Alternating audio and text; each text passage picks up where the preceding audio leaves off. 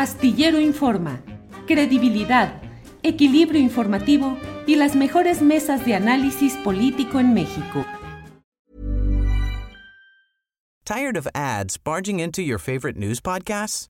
Good news. Ad-free listening is available on Amazon Music. For all the music plus top podcasts included with your Prime membership. Stay up to date on everything newsworthy by downloading the Amazon Music app for free or go to amazon.com slash news ad free. That's amazon.com slash news ad free to catch up on the latest episodes without the ads. Ready to pop the question? The jewelers at BlueNile.com have got sparkle down to a science with beautiful lab-grown diamonds worthy of your most brilliant moments. Their lab-grown diamonds are independently graded and guaranteed identical to natural diamonds, and they're ready to ship to your door. Go to Bluenile.com and use promo code LISTEN to get $50 off your purchase of $500 or more. That's code LISTEN at Bluenile.com for $50 off. Bluenile.com code LISTEN. Astillero Informa, credibilidad, equilibrio informativo y las mejores mesas de análisis político en México. La una de la tarde, la una de la tarde en punto y ya estamos en Astillero Informa.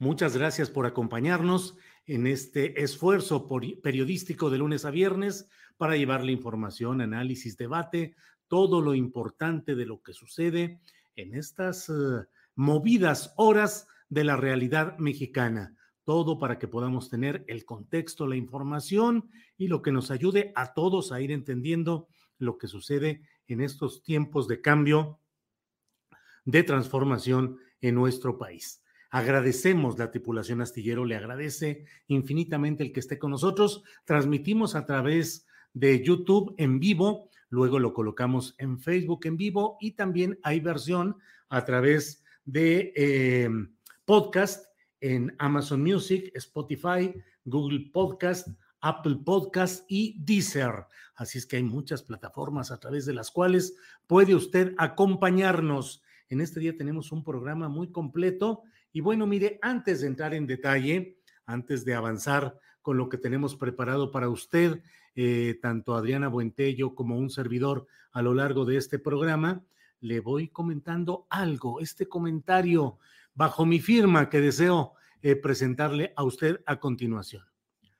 El presidente de la República hoy en su conferencia mañanera de prensa volvió a tocar el tema pues de la sucesión presidencial y de sus afinidades o no respecto a las precandidaturas que se mencionan con insistencia. A pregunta de un reportero en la conferencia mañanera de prensa, el presidente pronunció algunas palabras que vamos a, compartir en unos segundos, pero le voy diciendo que me parece que eh, este tema de las encuestas de opinión o no es un tema que va a generar discusión, debate y por ello es que lo colocamos en, este en esta especie de reflexión editorial que compartimos con ustedes. Andrés Ramírez, por favor, la voz del presidente López Obrador al hablar hoy de este tema.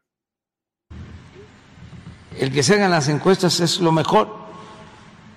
Entonces, me pides mi opinión, te digo, no tengo ningún preferido, a ninguna preferida, hablando este, en términos eh, de pluralidad y de género.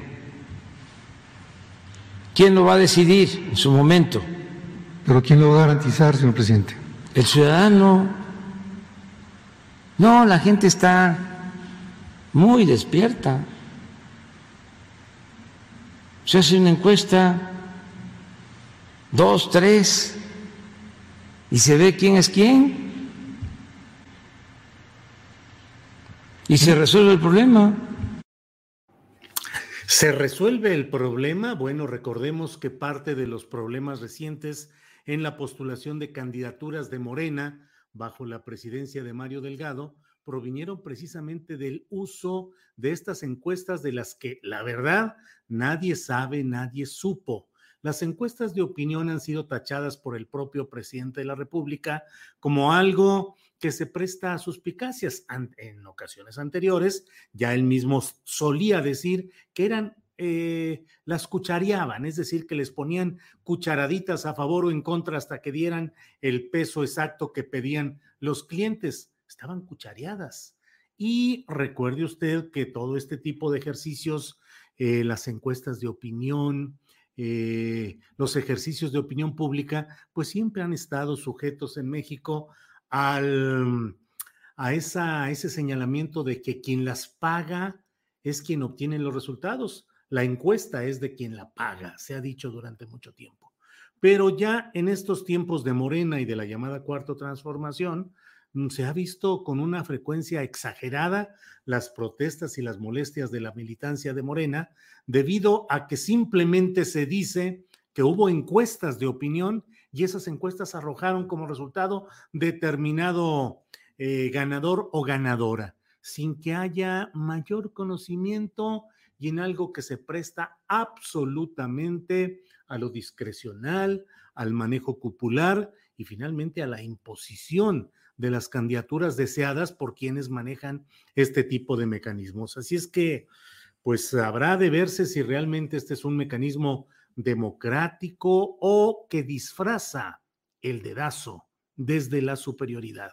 Sobre este tema, le pregunté hace, pues ya algunas semanas, le pregunté al doctor Enrique Dussel, que es eh, ahora secretario, entonces ya lo era y lo sigue siendo, secretario de Formación Política del Comité Nacional de Morena, intelectual respetado, que ha decidido eh, participar en el proceso pues de corrección de tantos problemas internos que tiene eh, Morena y que forma parte ahora de ese Comité Nacional. Le pido a Andrés que nos ponga este video eh, con una parte de lo que sobre el tema pregunté y contestó el doctor Dussel. Por favor, Andrés. Doctor, ¿las encuestas han sido un disfraz del dedazo?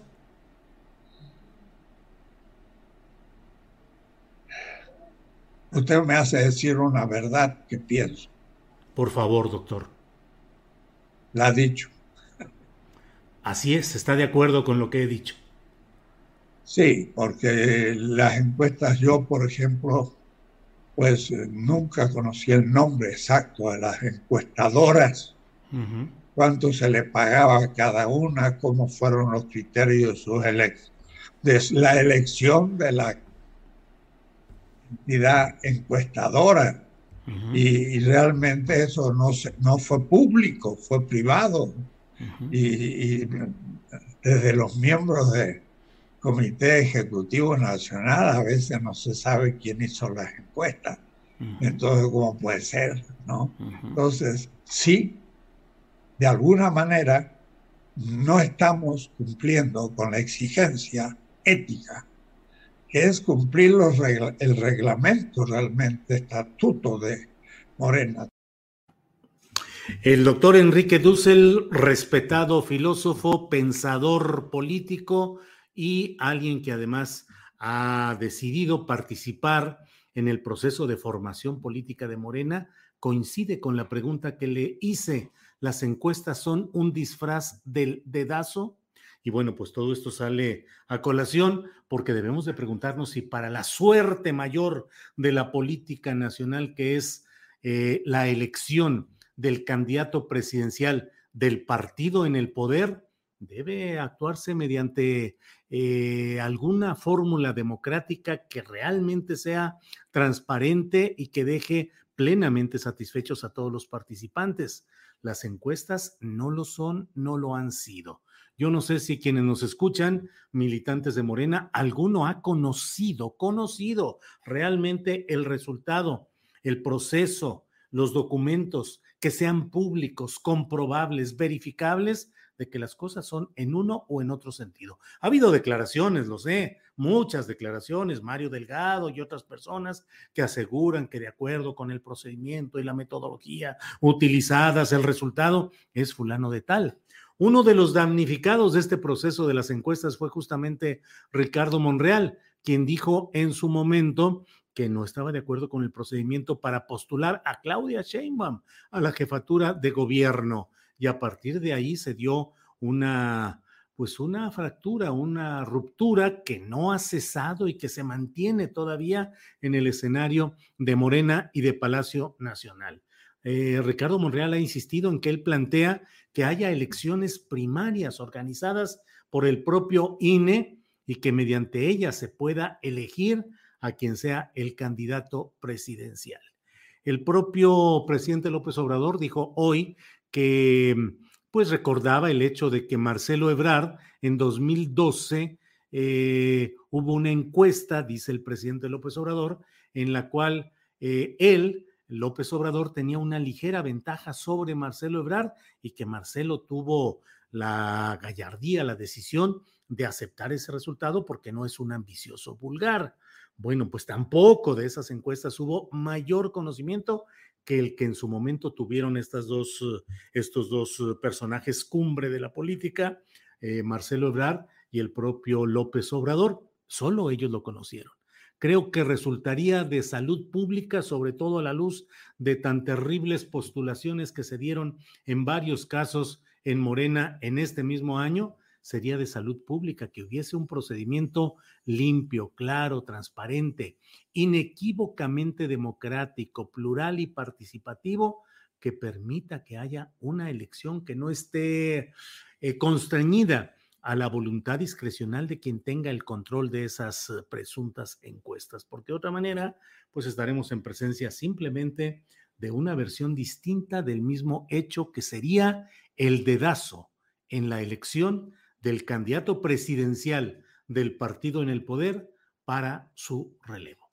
Muchas gracias por la atención puesta a este comentario editorial. Bueno, como le decía, tenemos un programa muy completo y hay muchos asuntos interesantes. Por eso es que ya voy a entrar de inmediato a hablar con la doctora Úrsula Camba. Ella es doctora en historia por el Colegio de México. Vamos a hablar sobre la figura de Cristóbal Colón y el arribo de él al continente americano. Eh, doctora Camba, buenas tardes. Hola, buenas tardes, Julio, ¿cómo estás? Gracias, Úrsula. Pues Úrsula, estamos en este día que, híjole, ya para denominarlo es ya todo un problema y se entra al terreno del debate. Día de la raza, día de la hispanidad, día del descubrimiento de América, día de la resistencia de los pueblos indígenas. ¿Cómo podemos nombrar este día, Úrsula? Eh, mira, yo creo que tendríamos que partir por explicarle de pronto. Eh, partimos de la base de que todos saben lo que nosotros sabemos, los historiadores, y creo que es importante explicar los personajes en su contexto. Eh, hay una tendencia ahora como a convertirnos en los grandes jueces desde la comodidad de nuestro hogar, este, echado en el sillón, con nuestro teléfono inteligente, con todas las comodidades, eh, de juzgar al pasado como si nosotros lo hubiéramos hecho de diferente manera. Y realmente no lo sabemos, Julio. No sabemos qué hubiera pasado si hubiéramos estado a bordo de ese barco, si hubiéramos llegado a tierras ignotas, con personas con las que no nos entendíamos en absoluto. Es decir, hay que dimensionar a los personajes. No se trata propiamente de enaltecerlos o de denigrarlos y entonces tirarlos en el basurero de la historia, sino mucho más allá, complejizar eh, su actuación en el devenir histórico, explicarlo, por qué las cosas sucedieron de esa manera y no de otra, Julia. Yo creo que es muy importante insistir más que eh, ponernos a calificar o adjetivar el pasado, que en realidad no explica por qué las cosas sucedieron así. Eh, a mí la verdad es que esto de cambiar las nomenclaturas, bueno, pues si les da gusto, pues que les dé gusto. En realidad hay una cosa de fondo sobre la que hay que ir, que es explicar, explicar qué sucedió y cómo sucedió. Y en ese sentido, yo creo que, fíjate que es muy importante y eso es algo que no veo que la gente esté como discutiendo más a fondo, y es que la gran preocupación de estos navegantes del finales del siglo, del siglo XV y el XVI, va a ser llegar a Asia. Eso es lo que todos quieren. Eso es lo que quiere eh, no solo Colón, que además se muere pensando que llegó a Asia, es decir, regresa tres veces más y nunca sale del error. Eso es lo que quiere Magallanes, ¿no? En esta fatídica expedición eh, a las Molucas, donde se mueren un montón, les va de la fregada. Eh, eso es lo que quiere Cortés. Cortés, después de la caída de Tenochtitlán, no ceja en su empeño de construir un astillero en Tehuantepec. El puerto Marqués en Acapulco se llama Puerto Marqués por Hernán Cortés, porque es el Marqués del Valle. Es decir, e, es decir, quieren ir a Asia, eso es lo que les importa, eso es lo que están buscando, las especias, las ceras, las porcelanas. Y es, es una cosa que llama la atención, pero es como si América fuera un accidente. Es como nos encontramos un accidente porque nosotros lo que queríamos era ir a Asia, pero nadie sabía que este accidente enorme, ¿no? Esta invención, como la llama O'Gorman, pues iba a estar ahí en medio. Eh, Úrsula, em, parte de la discusión moderna, como tú dices, bueno, ahora estamos viendo con el lente moderno y con nuestra visión tecnológica el pasado y queremos juzgarlo con base en nuestros conocimientos y nuestras percepciones de hoy. Pero mucho se habla de la personalidad de Cristóbal Colón, de si fue un hombre que realmente reunía virtudes personales e incluso virtudes como navegante. Hay la discusión de si realmente tenía los conocimientos y la habilidad eh, como navegante, de la lengua que hablaba, de su redacción equívoca, de si era financiado por comunidades de judíos conversos, si hablaba una especie de idioma o eh, el ladino, que era una, una expresión de una forma de español eh, derivada de otros enfoques. En fin, ¿cuál era la personalidad real de Cristóbal Colón?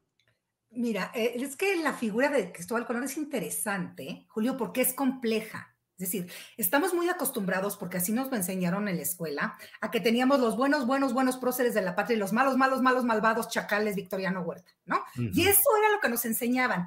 Y es como si no pudiéramos integrar en un personaje que tiene cosas horrendas, catastróficas, nefastas y tiene aciertos. ¿Qué pasa con Colón? Mira, bien dices, Colón en realidad era un mercader, Colón, no era navegante de, digamos, de, de oficio, de profesión, llamémosle. Era lanero. Su familia, de, años atrás, se dedicaban al comercio de lanas. Y como comerciante se iba moviendo efectivamente por partes de África, eh, Portugal, digamos. ¿Y eh, qué sucede? Cuentan algunos hallazgos y algunos historiadores cuentan que viviendo en alguna de estas islas cerca de Portugal, no me preguntes el nombre porque siempre se me olvidan, eh, naufraga un barco. Naufraga un barco, eh, Colón lo recibe en su casa, se van muriendo uno a uno, muy enfermos estos marineros que llegan, hasta que queda uno, que es Alonso de Huelva, que era un comerciante de Sevilla, que conocía muy bien las rutas marítimas, que le cuenta, digamos, febrilmente que fue a dar, digamos que una tormenta los sorprendió, los arrastró lejísimos y llegaron a unas islas a las que nunca habían llegado, con gente y se los describe desnudos de cierta manera, me recibieron así, ¿no? Y digamos que le da las coordenadas y Colón se guarda mucho de contarle a nadie esto. Eh, esto explicaría por qué Colón llega tan rápido, o sea, llama mucho la atención. Colón zarpa en agosto y el 12 de octubre está llegando a las Antillas, ¿no? Sin saber que está llegando a las Antillas. Ahora, ¿qué sucede con Colón? Pues Colón es un hombre, como los hombres de su tiempo, muy ambicioso. Y entonces, claro, quiere toda la gloria para sí.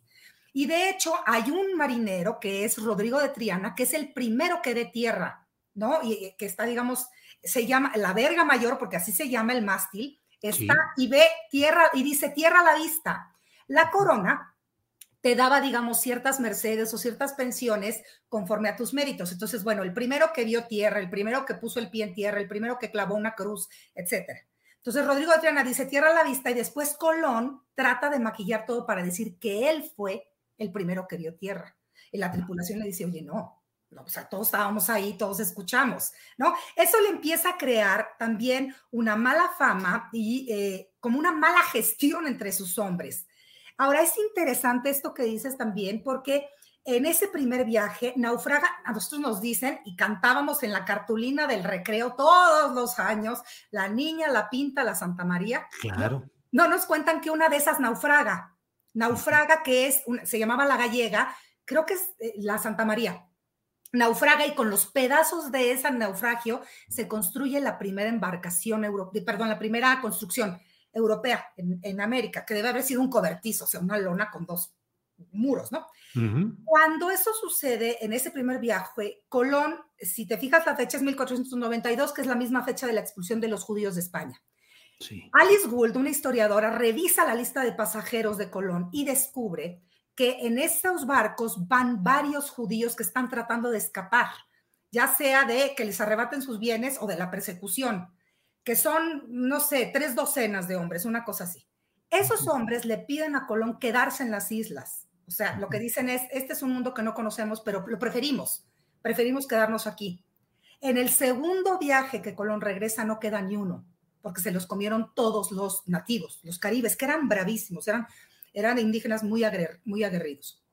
Entonces, digamos, este mundo al que se enfrenta Colón y esos hombres no es un mundo fácil. No es como que llegaron a la comodidad de un hotel cinco estrellas y pidieron un restaurante. Son, eh, es un mundo donde no hay las cosas que hay en España, donde de pronto conseguir un libro, un cucharón, unas tijeras, un pedazo, un lienzo de tela, una cama, cosas que nos parecen tan eh, elementales, pues no se consiguen, pues las tienes que traer de España, no las hay acá. Y entonces los españoles que vienen con, no vienen nada contentos y no lo quieren nada, porque ellos se imaginan una tierra de oro y de plata y de minas, y resulta que por más que expriman a los pobres nativos, pues no sacan lo que piensan. Y se generan muchas enemistades, Colón, ¿no? Entonces, en uno de esos, el tercer viaje regresa encadenado a España, ¿no? Colón. Colón, claro, nada más que la reina, digamos, lo quiere mucho, lo perdona, tal, regresa una cuarta vez, pero era un desastre como gobernante. ¿Por qué? Porque no era, no era gobernante, era un mercader. Entonces, de repente, imagínate que le dicen a un mercader, a ver, vas a gobernar todo esto y pues arréglatelas ahí como puedas. Pues claro que eran abusos, exacciones, pero es un hombre de su época, no es como él que inventó la esclavitud, pues no, hay que entenderlo en ese contexto. Eh, Úrsula, y eh, ¿A qué mm, nos descubren a América o nosotros descubrimos a ese viejo mundo? Es decir, finalmente en el continente americano había millones de personas y había un desarrollo, eh, digo, conforme a su tiempo, de astronomía, de matemáticas en todo lo que es el continente. ¿Cómo fue esa visualización desde la óptica de un hombre tan pragmático y tan material como era Cristóbal Colón, de lo que había, eh, de lo que él encontraba, que desde luego no era esa América de la que estamos hablando, sino solo la inmediata que él conoció y reconoció, pero cuál fue el, um, el premio que él recibió finalmente por todo esto. Eh, qué bueno que aclaras esto, porque la gente de pronto también no, no, no dimensiona que Colón solo llega a las islas eh, Julio, no, no, no va más allá, pues, ¿no? Como que desde las costas, porque también es medio temerosón, como que ve de lejos, ¿no? Eh, y solo llega a las Antillas. ¿Y cómo nombra al mundo? Bueno, lo que dice O'Gorman es esto, justamente, no se descubre América, se inventa. porque para descubrir algo, pues lo tienes que estar buscando y no, no buscaban América. Ellos lo que buscaban era Asia, punto, se acabó. Todos lo que querían era llegar a Asia por un camino más corto, que no fuera cruzar y enfrentarse a los musulmanes y cruzar, digamos, todo el Asia Menor y bordear África. Eh, ¿Y cómo nombran este mundo? Es bien interesante porque Colón, por ejemplo, ve los manatís en la costa y entonces lo que dice es que había sirenas. ¿Por qué dice que hay sirenas? Pues porque eso es lo que él tiene en la cabeza, porque esa es su cultura eso es de lo que él viene. No, no tiene ni idea que es un manatí, ¿no? Nunca ha visto un manatí. ¿O qué dice? De repente pueden ver templos y dicen sus pagodas o sus mezquitas. ¿Por qué? Porque ellos creen que llegaron a Asia y en Asia lo que hay, pues son pagodas y mezquitas, ¿no? Eso es interesante porque entonces es como lo que dice Wittgenstein, el límite de mi, mi mundo es el límite de mi lenguaje. Si yo no lo puedo nombrar es que para mí no existe porque no lo conozco.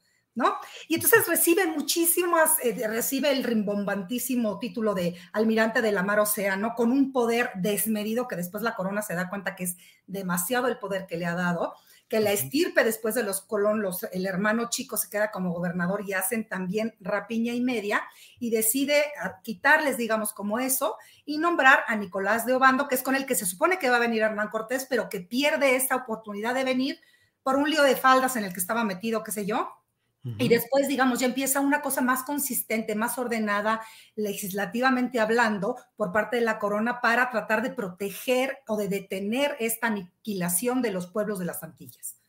Úrsula, ¿y cuál era la nacionalidad de Cristóbal Colón? Genovés, es decir, italiano, español. ¿Cuál era su nacionalidad o su origen real? Bueno, es genovés, lo que pasa es que luego han salido que, que si es catalán, que si es ruso, que si portugués, que si tal. La nacionalidad, Julio, y eso también es importante que la gente le quede claro, es una invención del siglo XIX. Los nacionalismos, esta cosa de patria, nación, bandera, himno, pertenencia, o sea, ¿quién decide que somos mexicanos, no sé, de California, Yucatán? Pues es una invención, es un discurso del Estado que se construye para dar cohesión, pero antes de eso, así como nacional, digamos, no existe, pero pues, digamos, podríamos decir que sí, que su procedencia es eso sí, como nos lo enseñaron en primaria y lo aprendimos también como Gelatao con Juárez, es Génova. Eh, y los servicios que él presta, ¿en qué termina? ¿Cómo termina? ¿Cómo muere Cristóbal Colón? Bueno, Cristóbal Colón muere, sí, eh, digamos, conservando algunos de sus privilegios, pero un poco como, un poco como el apestado, no tanto, digamos, por eh, el tratamiento de los indígenas, sino más porque es un hombre que gestiona muy mal el poder, como que se ensorbebece y no, no entiende muy bien cómo acercarse, pues, y cómo eh, conciliar, porque es un mundo completamente nuevo y eh, se muere, digamos, se muere en España atormentado por la artritis, no se muere de artritis, se muere de viejo, eh, y sus hijos están, eh, su hijo, sobre todo Diego Colón, está peleando constantemente, conservar esos privilegios, conservar los nombramientos, los conserva durante un tiempo. Te digo, su hermano Bartolomé, incluso a esta anécdota a mí me gusta porque da cuenta de ese mundo. Bartolomé Colón, que es el más chico de los Colón, se queda a cargo de la gobernación, digamos, de la isla y eh, cuentan que dos españolas, que debían haber sido poquísimas españolas en aquel entonces, eh, van caminando por las calles de Santo Domingo, que es la española o República Dominicana, y van hablando y dicen los que los Colón, los hermanos Colón son gente de baja estofa, como decir, son unos cochambres, son unos corrientes, no tienen ningún linaje digno de mención, son unos mercaderes como de cuarta categoría. Bartolomé las escucha y les manda cortar la lengua pero son españolas. Es decir, estos castigos físicos de mutilación, de tal, todavía no se dan después con tanta frecuencia en el siglo XVI y XVII, pero en estos primeros años sí, porque es como la ley del más fuerte, ¿no? Y se impone la ley del más fuerte. Y la corona, después de ver como todas estas cosas, dice, híjole, no, yo creo que no, mejor nos vamos a agarrar a alguien que sí sepa un poco más de gobernación y no tanto de mercaderías. Úrsula, una de las acusaciones frecuentes a la luz de lo que ahora se conoce es de Cristóbal Colón como genocida, como alguien que cometió actos eh, de salvajismo y de barbarie contra los habitantes de esas tierras a las que había llegado. ¿Qué opinas de esto? Mira, eso que, mencionas es importante aclararlo también, Julio, porque efectivamente repetimos eh, eh, estereotipos y prejuicios sin una lectura crítica y sin un conocimiento de las fuentes. Para que tú puedas llamar a alguien genocida, necesita tener la voluntad de querer exterminar a alguien. Puedes decir que Hitler es un genocida, por ejemplo. Puedes hablar de genocidio entre los Tutsis y los Hutus en África, ¿no? Puedes hablar del eh, genocidio armenio ¿Por qué no puedes hablar del genocidio? Porque no hay una voluntad de matarlos. No es como sucedió, por ejemplo, en las guerras apaches en Estados Unidos, en la última mitad, digamos, en el último cuarto del siglo XIX, donde hay una voluntad decidida de aniquilar a los apaches, de matarlos a todos, de aniquilarlos. En las Antillas no, sí, son unos brutos, los explotan, les exigen, eh, quieren sacar todo el oro posible, pero no hay una voluntad de te voy a matar porque eres indígena, eso es falso. Partiendo, digamos, de la premisa que aunque suene muy cruel y muy utilitaria, es que los indígenas son los que les trabajan, y tú, pues no vas a matar a tu, a tu mano de obra, no deliberadamente, o sea, no vas a decir, te voy a matar hasta que te caigas muerto porque eres indígena y porque te odio porque eres indígena. Eso es absolutamente inexistente en el siglo XVI. Y Bartolomé de las Casas, que es el gran defensor de los indígenas en las Antillas eh, y enemigo de Cortés por ello y por otras cosas, es el que va a pedir que traigan entonces esclavos africanos a trabajar para, digamos, subsanar esa pérdida de la mano de obra.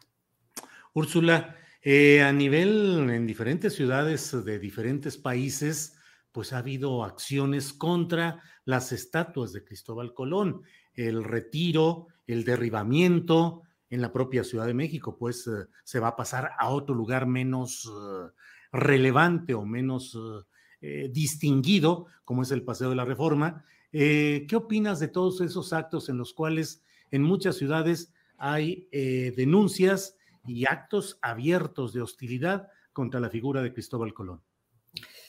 Mira, yo creo que en, el caso de México eso ha tomado también mucha fuerza a partir justamente de este movimiento de Black Lives Matter. En Estados Unidos la realidad de la colonización sí es bien distinta a la de eh, la, monarquía hispánica, es otro fenómeno completamente distinto. Eh, y creo que estamos importando un discurso y tratando de imponer un discurso que acá, pues en realidad no, no, pues no va. Ahora, si quitan o no las estatuas, hombre, los gobiernos hacen eso, los gobiernos levantan estatuas y deciden a qué héroe van a venerar, puede ser Morelos, Juárez, este, Madero, qué sé yo, ¿no? O Cortés. Pero eh, más que eso, creo que lo que necesitamos, Julio, esto sí es urgente, más que estar quitando y derribando y vilipendiando, lo que necesitamos es integrar, es integrar el pasado para poder entender ¿Por qué somos como somos? Es decir, y esto a mí me gusta repetirlo porque lo deja muy claro, nosotros no somos las víctimas de la colonización, Julio, somos el resultado.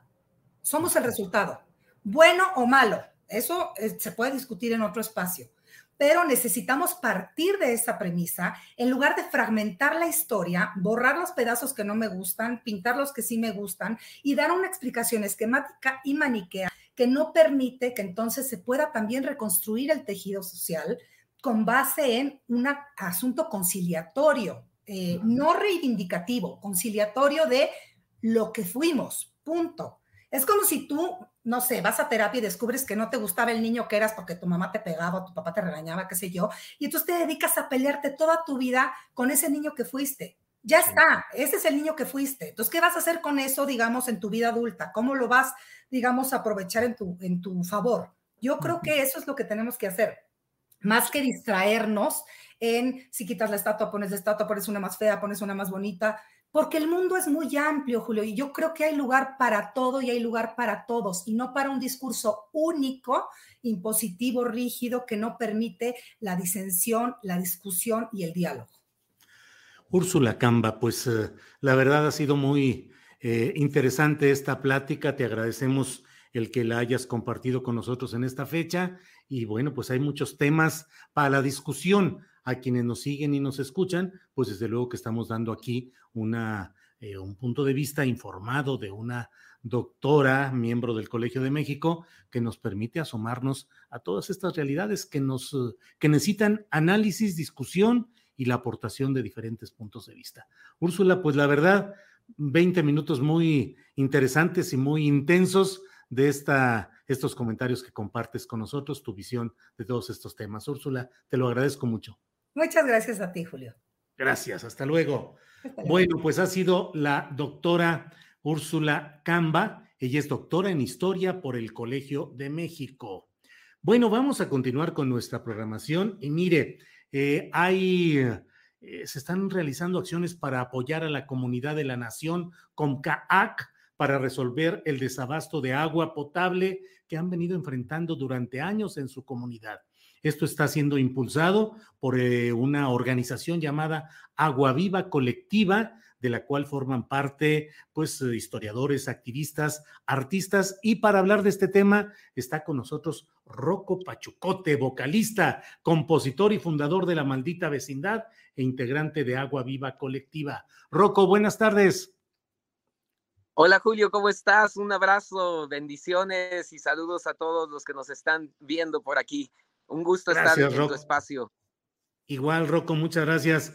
Rocco, ¿qué es lo que están, se está haciendo, lo que se está organizando? ¿Cuál es la propuesta en la que están en Agua Viva Colectiva respecto a este tema en el desierto de Sonora, Rocco? Muy bien, mira, qué bueno poder platicarles a todo mundo esta iniciativa. Como bien sabes, pues desde hace ya varios años, hemos eh, levantado esta, esta gran necesidad que tenemos toda la humanidad y en especial en México de poder crear un mundo cada vez más justo, más equilibrado, ¿no? Eh, me llamó la atención ahorita la, la entrevista que acabas de compartir en el sentido de que estamos en un momento fundamental para toda la humanidad, ¿no? creo que después de esta pandemia, de este encierro, creo que si alguna persona tenía la duda de que todos estamos interconectados y de lo que nos pasa a nosotros afecta a la otra humanidad del otro lado del mundo, creo que ahorita ya no hay duda, ¿no? Estamos en un momento que nuestras comunidades indígenas y grupos de activistas, de ecologistas ya venían anunciando desde hace tiempo, ¿no? Nuestra gran enfermedad no es el virus, nuestra gran enfermedad es un sistema neoliberal que se ha dedicado a destruir la naturaleza para enriquecer los bolsillos de los mismos de siempre, ¿no? De los que ya los tienen llenos de dinero. Destruir el agua, la tierra, el aire, para la máxima ganancia de los mismos.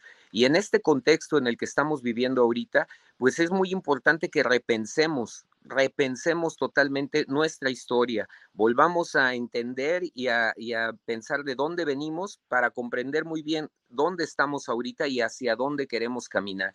Y en ese proceso, pues yo creo que nosotros en la cultura eh, en México, pues hemos tendido este puente con las comunidades indígenas. ¿Por qué? Porque creo que este es el momento de caminar juntos, caminar juntos para defender y para resguardar lo principal que es la vida, ¿no? Lo que nos da vida a todos, que es la madre tierra y la naturaleza. Y en este caso, Agua Viva Colectiva es un colectivo formado por académicos, investigadores, músicos, artistas, ¿no?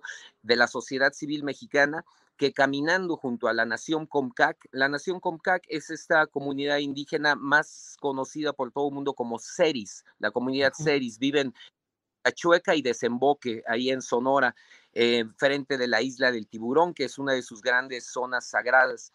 Y bueno, esta comunidad en pleno siglo XXI no tiene acceso al agua potable ni nunca la ha tenido. Entonces, es una situación de derechos humanos, de derecho esencial de acceso al agua de toda la humanidad, que ahora pues junto a la Nación Comcac estamos caminando. ¿Cómo? Mediante la cultura, mediante la música, mediante la visibilización por medio de la música de esta situación de la Nación Comcac. Y así es como el colectivo Agua Viva Colectiva Estamos ahí Rubén Albarrán de Café Tacuba, está Lengua Alerta, están hermanos de la, de la comunidad Comcac, que, que, también son músicos, como Lisandro, como Betsa, ¿no?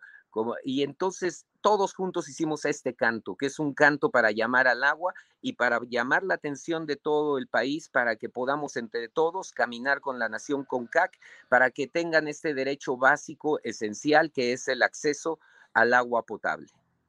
Eh, Rocco, ¿qué han dicho los diferentes gobiernos? Digo, estamos hablando de que han pasado seguramente montones de gobiernos estatales, municipales, no sé, eh, autoridades federales, y ¿Cuál es la razón por la cual no se abastece de agua potable a una comunidad que efectivamente tiene todo el derecho para tener ese acceso al agua potable, Rocco? Mira, pues definitivamente eso es una situación pues muy grande que tenemos una gran deuda histórica en México con nuestras comunidades indígenas, ¿no? Como bien comentas, pasan gobiernos de un lado, del otro, todo tipo de gobiernos y las comunidades indígenas siguen absolutamente alejadas, ¿no? De los derechos básicos, ¿no?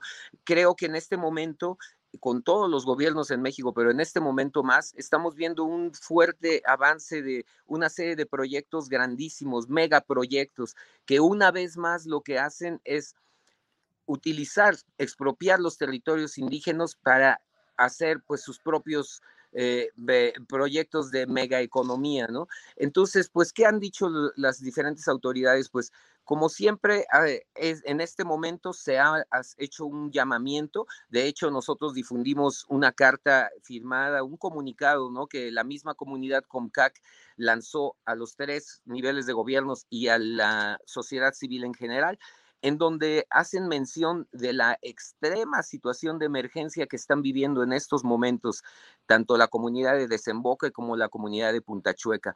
En estos momentos tienen un desabasto de agua total. Imagínate durante una pandemia no tener acceso a agua potable y en estos momentos pues tienen una situación de emergencia porque la única forma en que llegue el agua ya es mediante pipas que envían de agua. Entonces, una situación muy extrema. Por lo mismo, nosotros en este momento hacemos el llamado a las diferentes instancias de gobierno, pero más que nada lo que estamos haciendo es un llamado a la sociedad civil, a todos los diferentes grupos de sociedad civil, organizaciones civiles que quieran y que estén conscientes de la gran urgencia de saldar nuestra deuda histórica y de construir una sociedad cada vez más equilibrada y más en el beneficio de la gente y no tanto de los proyectos macroeconómicos. Así es que de esta forma es como nosotros ahora, este 22 de octubre, es el lanzamiento con el video oficial y en todas las plataformas de la canción Ag Inokaf, que significa agua, ven a mí en su lengua. Y es exactamente una colaboración creativa, musical, entre Rubén Albarrán, eh, Pavel, que es un saxofonista excelente, de, músico de allá de Hermosillo, Lengua Alerta, un servidor, Lisandro. Y de los diferentes músicos Comcac, es un llamado mediante la música a que todos podamos caminar juntos en la creación de una sociedad en donde estos derechos básicos y esenciales puedan ser cubiertos. Rocco, aproximadamente cuántas personas están en esta comunidad que, como dices, es más conocida como el pueblo Seri, eh, los Seris, eh, ¿cuántas eh, personas más o menos son las que están afectadas por esta falta de agua potable? Mira, toda la, comunidad Comcac es una, una, tradición indígena de las más hermosas en México, muy poco conocidas, de hecho, pero su cultura es inmensa. Tienen un gran conocimiento que es muy valioso para la vida actual. Eh, tienen un gran conocimiento de herbolaria, de medicina tradicional, pero especialmente es una cultura que a mí me toca el corazón infinitamente porque ellos han guardado toda su tradición en sus cantos. Es una comunidad los cantos sagrados son parte cotidiana de la vida. Te reciben y te cantan, ¿no? Ya cuando agarras confianza, te hacen un canto por la amistad. Eh, de repente empieza a atardecer y hay un canto para despedir el sol, otro para recibirlo. Toda su vida cotidiana está llena de cantos. Entonces, imagínate para nosotros, pues es, es una comunidad que nos enseña mucho, una forma de vivir agradeciendo a la vida mediante el arte y mediante la música. Y es de esta forma que esta comunidad con tanta cultura pues se han logrado mantener durante todo este tiempo. No es una comunidad muy grande. En Desemboque y Punta Chueca, aproximadamente el total de la comunidad eh, Comcac son aproximadamente como 3.000 personas. No es una comunidad muy grande. Y también por lo mismo, pues uno se asombra que siendo una comunidad no tan grande, sigan teniendo una falta de un recurso absolutamente necesario como es el agua potable. Rocco, ¿qué actividades productivas fundamentales son las que realizan eh, ahí? Mira, la comunidad Comcac es, ellos se llaman, eh, significa, ellos son un pueblo de mar y arena, de mar y desierto, porque exactamente la comunidad de Punta Chueca y de Desemboque están por un lado enfrente al mar y frente a la isla Tiburón, y del otro lado es un gran desierto. Entonces, sus, sus actividades económicas tradicionales, pues son la pesca, por ejemplo, ellos son grandes pescadores, eh, tienen una relación muy profunda y muy directa con el mar y también con el desierto, ¿no? Es lo que te comentaba que tienen ellos, pues, una serie de plantas que utilizan, como la famosa gobernadora, ¿no? Como el árbol del toro, que es otro árbol medicinal y que tiene diferentes usos. Entonces, su principal actividad, pues, es la pesca, también son muy buenos cazadores y también ellos tienen un arte espectacular, un arte en base a la cestería. Las mujeres hacen unas cestas tejidas hermosísimas, trabajan también una, un arte muy hermoso con el palo fierro, hacen eh, eh, productos artísticos con el palo fierro y también las mujeres hacen hermosísimos collares con pequeñas conchas y diferentes materiales del mar. Entonces, en esencia, es, en esencia su actividad es pesquera, de cacería y de arte, ¿no? De todo lo que es su cultura. Sí, yo tengo un dominó de este de esta madera palo fierro, no sé cómo se llama, pero que es muy pesada y con un trabajo muy bonito. Rocco, para quienes van llegando, porque así sucede pues en los programas, para quienes van llegando a este, a este momento, ¿nos recuerdas por favor el inicio de la campaña, eh, la fecha y si pueden asomarse algún tipo de eh, direcciones electrónicas para quienes estén interesados, por favor? Por supuesto, pues llamando a todos los corazones que convocados para caminar juntos la cultura de paz, la cultura de salud de cuerpo, mente y espíritu. Aquí estamos llamándolos al colectivo Agua Viva Colectiva. Pueden encontrar nuestras páginas en redes sociales, en Facebook, en Instagram, Agua Viva Colectiva, colectivo formado por artistas, académicos, activistas, gente de la cultura, que estamos buscando lograr que el agua llegue a la comunidad Comcac.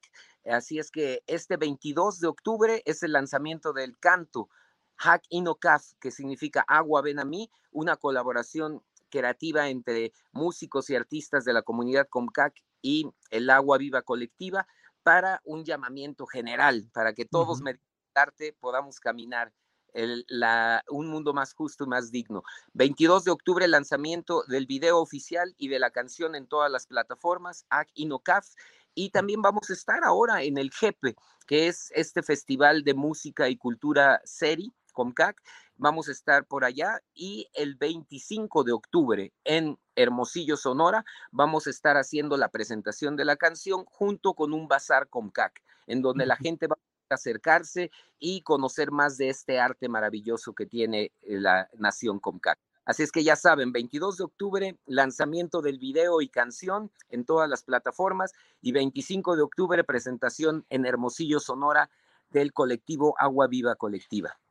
Rocco, pues eh, muchas gracias por acercarnos a este esfuerzo que están realizando y daremos, estaremos con la cobertura de lo que vaya sucediendo. Por esta ocasión, pues agradecerte cumplidamente esta oportunidad de saludarte y de tener toda esta información y contexto, Rocco. Muchas gracias. Julio, a ti, astillero, por tu excelente trabajo de divulgación periodística. Siempre es necesario este tipo de espacios de puente entre la sociedad. Felicidades a ti, muchas gracias por el espacio. Abrazos y bendiciones a toda la gente. Puro paz y baile. Rocco Pachucote en la casa. Gracias, Rocco. Muchas gracias. Buenas tardes.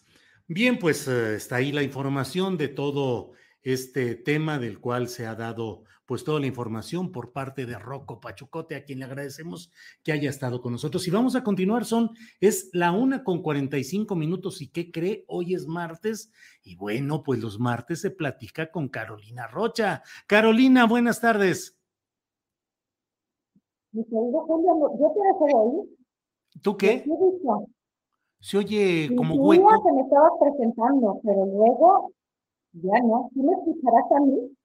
Yo te escucho a ti, pero se escucha, se escucha un poco hueco. No nada. ¿Qué hacemos? ¿Qué hacemos? Em, ¿Cortamos y volvemos a enlazar, Andrés y Adriana? Julio, habla, vamos a cortar. Y regresamos. Ahora sí con señas. Cortamos y regresamos. Bueno, pues así andamos en todo esto. Carolina estaba oportunamente, yo aquí la veo en la sala de espera del programa que utilizamos para estas transmisiones que es StreamYard y ahí estaba desde hace rato y bueno, todo parecería que escucha, que estaría bien, pero como dicen aquí se escucha eh, su voz robotizada, eh, se escucha mal. Bueno, ahorita estamos en esa reconexión con Carolina Rocha porque usted sabe que los martes nos eh, toca platicar con ella y bueno, pues va a ser una plática muy interesante, como siempre, con Carolina Rocha. En cuanto ya esté lista, ya está. Caro, Caro, ¿estás ahí? Sí. Ya te oigo, ya te oigo. Nada más te veía, yo te digo que como, pues como de pronto le pongo a las mañaneras, ya con caras y gestos siento que comprendo lo que ahí está pasando, pero todavía no te leo tan bien a ti como al presidente. Ándale. Ah, con lo que diga mi dedito, sí y no. Carolina, ¿Qué onda? ¿Cómo va la comida china? ¿Te gusta mucho la comida china? Pues el Peking Dog me gusta. Pero también te voy a decir una cosa, que es un viejo adagio chino. Hay que saber con quién compartes el pan para que no se te atragante en el cogote. Lo acabo de inventar, no sé si... pero, que, que la compañía importa, Julio. La comida puede ser muy buena, pero si uno está mal acompañado, como que guaca la postli, ¿no? ¿Cómo viste esa escena de Emilio Lozoya comiendo en el restaurante? Ya no sé si se pronuncia Hunan o Hunan, pero bueno, el ah, Hunan. Hunan, fíjate quién. Mm. Pues la vi, yo creo que igual que tú y que muchos, primero a través de las redes sociales. Y obviamente, porque en el Twitter uno se inflama luego, luego, me puse como león en jaula. Pero hice algo importante que de pronto hay que hacer. Guardé silencio, dije, a ver, respira hondo, observa, comprende si esa no es una imagen de hace muchos años, porque tú sabes que aunque él había estado estaba casado todavía cuando estuvo prófugo, ya llevaba varias salidas con, esta muchacha, Doris Beckman, que es la, hija del gran empresario mexicano del tequila. Juan Beckman. Sí, exactamente. Entonces, pues esa relación ya era añeja, entonces no, no, no decía nada de lo que estuvimos viendo. Y, este, y luego ya se pudo confirmar después de mucho debate y este ejercicio tan mexicano de vamos a darle de golpes a los mensajeros y olvidemos el tema de fondo, que es el cinismo de quien va a comerse no un pollito, un patito de engorda y bien fino, como Juan de las Bananas en sábado, este Julio, habla del cinismo de los Oya, de que no le importa el que dirán, de que pues se siente a sus anchas y que sabe que en México uno puede salir a comer, uno puede sentirse libre de culpa, aunque sea un corrupto confeso. Eso habla, ya deja tú del sistema de justicia, que ya hemos dicho horrores de él. Eso habla también de cómo es de pronto la sociedad mexicana, que es muy permisiva y que permite que los corruptos anden por la vida pululando como si fueran las personas este, importantes de este país. Así es como puede ir a comer a restaurantes este, Felipe Calderón las tardes que se le antoje y como puede ir, este, pueden ir muchos exgobernadores que uno quisiera que estuvieran eh, escondidos debajo de una piedra. Entonces somos una sociedad que no sabemos castigar socialmente como se debe a los corruptos y en este caso corruptos confesos, Julio. Ahora, ese tema del castigo social, ¿qué tanto, ¿qué tanto se puede aplicar y bajo qué parámetros, Carolina? Imagínate, efectivamente, pues uno ve en ciertos restaurantes de lujo cómo llega eh, los políticos en sus vehículos eh, escandalosamente caros, con su grupo de guardaespaldas, ayudantes, en fin, pero, ¿qué puede suceder cuando se aplican estas reglas de ese rechazo o ese castigo social? Porque también lo pueden aplicar a las otras partes de quienes en un espacio como ese lo ven eh, y dicen también hay que rechazar a los que sean chairos o a los que sean promotores de la 4T, en fin. Yo recuerdo que en alguna ocasión que estuve precisamente en ese restaurante Hunan o Hunan, una persona ahí me, me saludó, platicó conmigo y de repente me dijo, ¿y qué anda usted haciendo por aquí? Y le dije, bueno, pues este, disfrutando como usted de la buena cocina china. Sí, pero como que aquí no es un lugar así muy propio para usted. O sea, hay ese tipo de reacción. decir, no le das a lo fifí. Oye, pero qué, qué, qué, persona tan pesadita, ¿eh? Y él era muy fifí como para sentirse o nada más era un político enriquecido y dijo, ya con eso ya tengo el pase directo. Ya con eso ya tengo el pase directo. Oye, Julio, no, mira, yo creo que obviamente no quiere uno este, promover la discriminación y mucho menos la violencia en un lugar, ¿no? Yo no quisiera que le aventaran un huevo a la cabeza a Carlos Salinas de Gortari, nada más porque a mí me cae muy mal. Pero lo que sí creo es que como sociedad o como cultura somos permisivos y terminamos adulando y bien tratando a quienes ostentan el poder económico sin importarnos de dónde salió toda esa fortuna.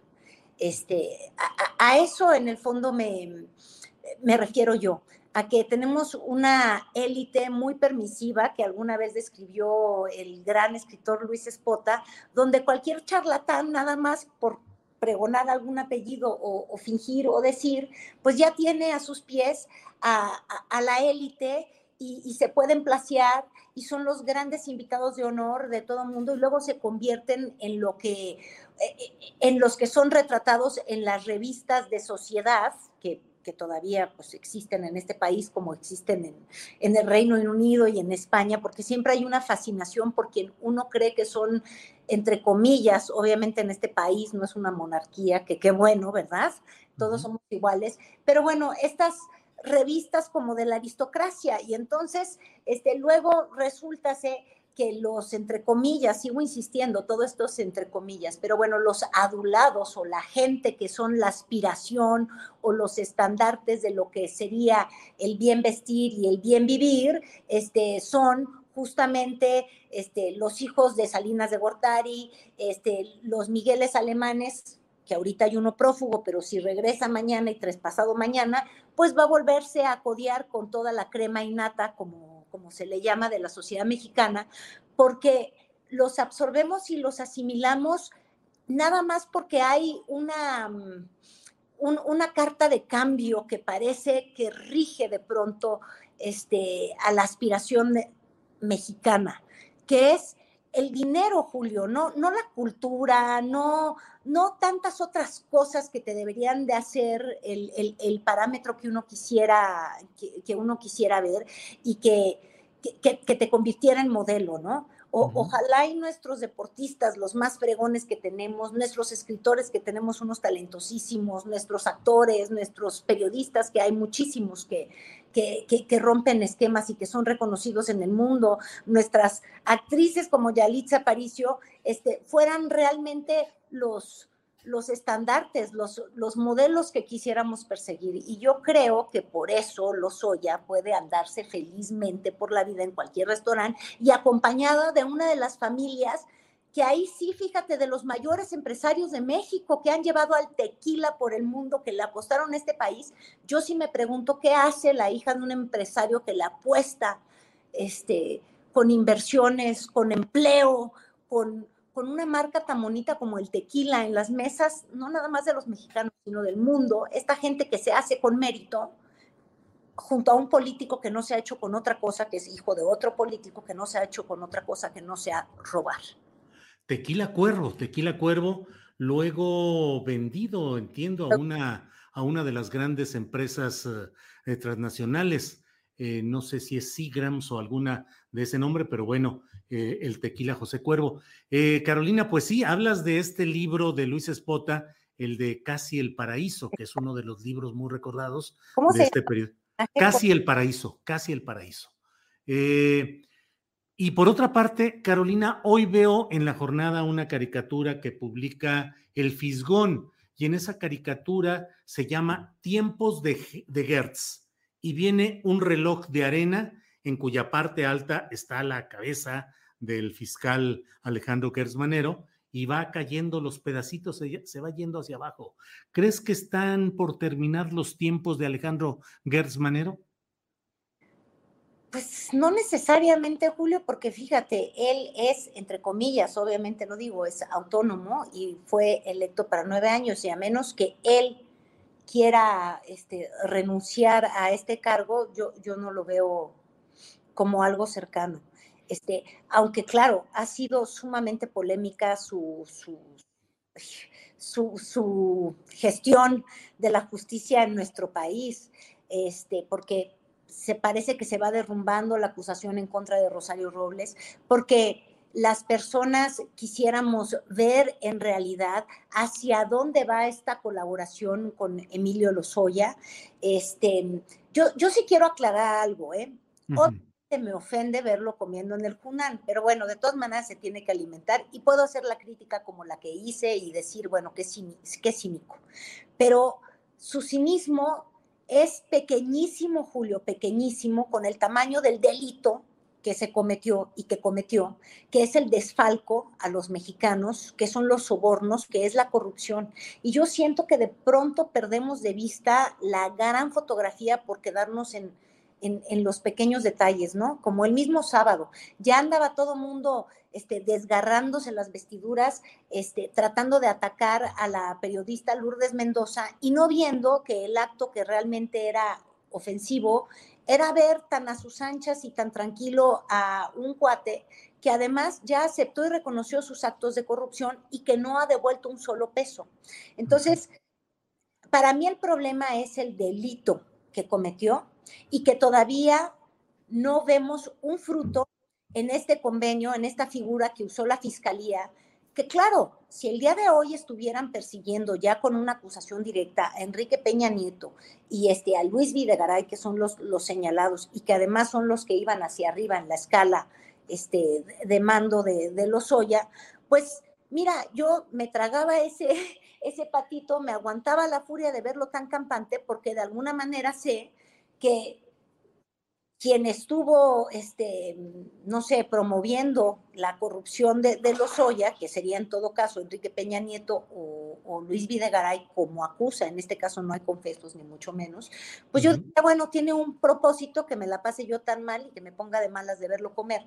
Pero ese ha sido el problema de esta fiscalía, que no estamos viendo en realidad hacia dónde va esta acusación que fue tan polémica porque ha tenido un trato tan gentil, un tipo tan corrupto y tan ladrón como lo soy. Carolina, el tiempo se va de volada en, estas, eh, en estos martes en los que platicamos con Carolina Rocha, pero ya se nos fue todo el tiempo en platillos chinos y en la eh, persona de Lozoya. ¿Algún otro tema que, algún otro comentario que desees eh, plantear y que el tiempo se nos haya ido sin tocarlo, Carolina? Pues es que yo tenía nada más eh, la inquietud del tema de la mañanera, Julio. que al presidente le preguntaron si tenía favoritas o favoritos y bien que dijo que no y se echó toda una tesis. El asunto es que yo en la tesis que él se echó y en el lenguaje que él utiliza cuando habla de los este, vulgares ambiciosos y, y yo, yo siento que Andrés Manuel López Obrador siempre tiene mensajes cifrados, ¿no? Que, que se puso a hablar de quienes por ningún motivo están dispuestos a reconocer una derrota en la preferencia de las encuestas. Además, fíjate que, que, que qué profundo, por decirlo, políticamente fue este mensaje de Andrés Manuel López Obrador. Por un lado, dijo cuál va a ser el método de selección de candidatos en Morena para la presidencia en 2024. Ya lo dijo, es la encuesta para que nadie nos hagamos bolas. ¿Estás de acuerdo? Ya lo dijo. Dos, este, yo no sé si eso se llame precampaña, este, política partidista, pero de alguna manera actuó como jefe de Morena en el cargo público de la presidencia en, en el esquema de la mañanera que hasta donde comprendo, pues ocupa de recursos públicos de los mexicanos, es decir, lo partidista ahí no debería de andar existiendo, pero bueno, entonces ya empieza a, mostrar que, que, no se va a quedar lejos de, de, la selección de candidatos. Y la tercera gran cosa que vi es, sí, no dijo quién podía ser el favorito, pero creo que sí dejó muy claro quién es su vetadito, el que le cae muy gordito, el que honestamente no va a ser su candidato. Y yo leí entre líneas que alguien como Ricardo Monreal ya empezó a decir que a él no le va a gustar cómo van a elegir el candidato, que él se iría si no están bien claras las cosas. Que además ya amagó una vez con ¿te acuerdas tú cuando amagó que se iba, que se hizo un gran silencio? Sí, claro candidato a la jefatura de la Ciudad de México, y si no es por su hermano Ricardo Monreal, que fue el interlocutor este, entre mm, Andrés Manuel en esa ocasión y él mismo, para que hubiera una reconciliación, e, eso hubiera terminado muy mal. Pero yo creo que Andrés Manuel López Obrador está diciendo, Monreal ya lo hiciste una vez y no vas por la segunda. Andas muy agitadito y eres un ambicioso vulgar. Esa fue mi lectura. Yo no sé si tú así lo viste. Sí, sí, desde luego, además porque mencionó el hecho de Marcelo Ebrard que en 2012, según una encuesta que solo ellos vieron, pero en la cual habría una ventaja ligera. Si hubiera sido una, hubiera pagado poquito el PRD, no, hombre, pagaron tres. Sí, sí, sí. Entonces menciona el presidente que ahí Marcelo eh, no se portó como ambicioso vulgar y aceptó el resultado es un mensaje a quienes no aceptan los resultados y se mueven como ambiciosos vulgares, que pareciera en esa lectura, Carolina, pues que es una es una, un mensaje al propio Ricardo Monreal, que en su momento se inconformó por aquella encuesta con la cual se dijo que se designaba a eh, Claudia Sheinbaum para candidata de Morena a la jefatura de gobierno. Oye, sí, coincido. Sí. Que además también se resignó cuando no fue la favorita del presidente, porque tú recordarás que quien sucede apenas deja el cargo, o bueno, este, como candidato, pues apenas deja la jefatura de gobierno Andrés Manuel López Obrador, todo el mundo decía que el corazón del peje estaba con Claudia Sheinbaum, porque sí, su corazón estaba ahí. Pero racionalidad o su ser este, pragmático político, decidió apoyar la candidatura de Marcelo Ebrard, este, porque ahí no hubo encuesta, ¿verdad? Y, y, estuvo muy tranquila la jefa de gobierno, se aguantó dos elecciones. Pues sí, paciencia y perseverancia. Exacto, cosa que no ha enseñado Ricardo Monreal, que además, si uno presta atención, él mismo ya se ve como candidato, pero no de Morena, sino de la Alianza del Va por México. Así es, así es. Debió haber estado en la reunión esta del otro día en el PRI de ayer, en la que estuvieron todos estos personajes.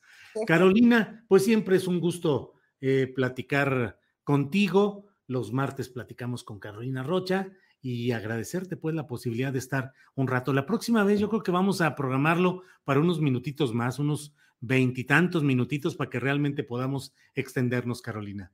Yo cobro por segundo, no, no es cierto.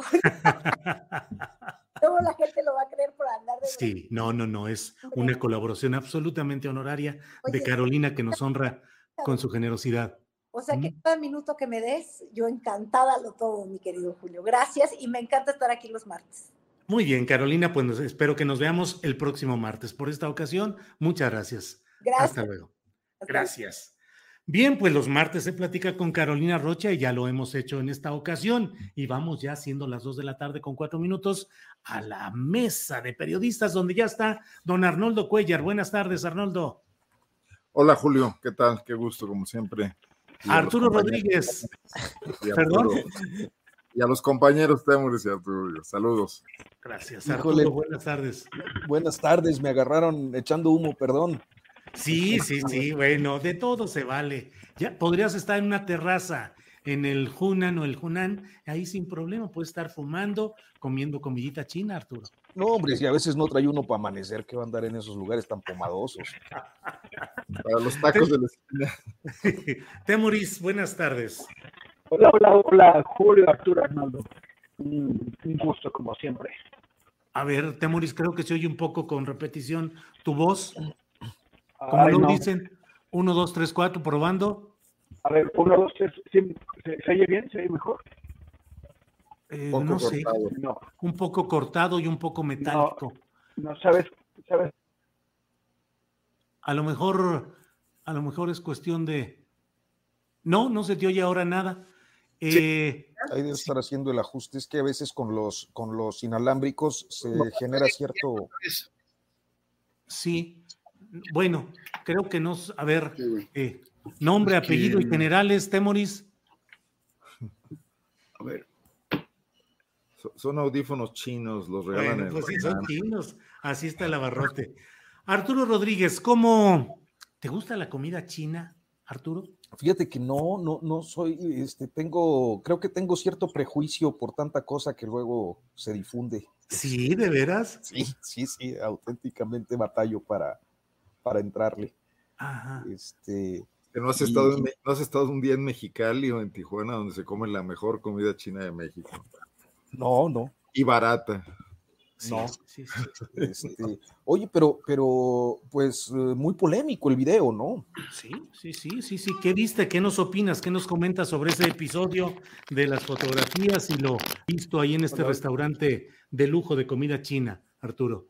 Pues, pues, mira, Julio, este, yo creo que hay un consenso más o menos generalizado en que las imágenes difundidas por Lourdes Mendoza y generan una, no por ella, sino ni por las imágenes en sí, sino por el hecho de que esta persona, y que bueno, pues eh, ciertamente tiene una posición de testigo colaborador, eh, pero también de delitos probados, es decir, es el que pues directamente recibió sobornos de la empresa Odebrecht y que aparentemente ha venido a, acusando a una serie de personas sobre pues eh, otros sobornos y, situaciones de corrupción que se dieron el sexenio pasado, ande tan campante en, un restaurante de lujo con sus amistades tan influyentes y tan importantes eh, eh, por el dinero que tienen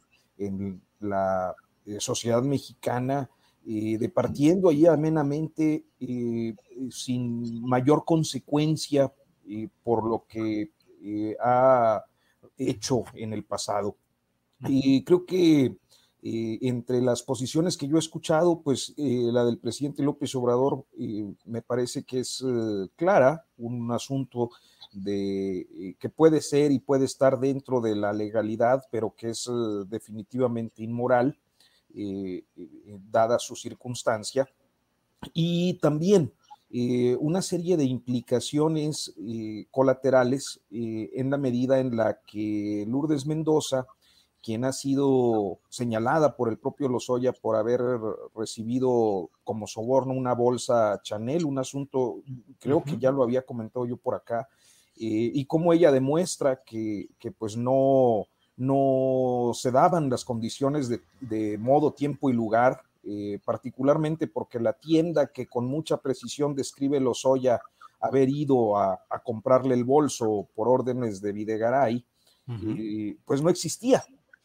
Y además entiendo que este tipo de bolsos, por, por su costo, por su eh, eh, pues confección y tienen un cierto registro de venta que tampoco se actualizó con el contraste a la declaración de Lozoya. Entonces lo demanda por daño moral, algo que me parece pues muy pertinente cuando alguien es señalado de manera injusta y, al momento de la comparecencia, Lozoya eh, argumenta que no puede ir a ese juicio por daño moral que eh, estaba haciendo, eh, citándosele por la defensa y por, el juez del caso civil encausado por, activado por Lourdes, y, que no puede ir porque está en arraigo y de repente pues eh, aparece en este restaurante Lourdes que pues dadas las condiciones que vemos precedentes,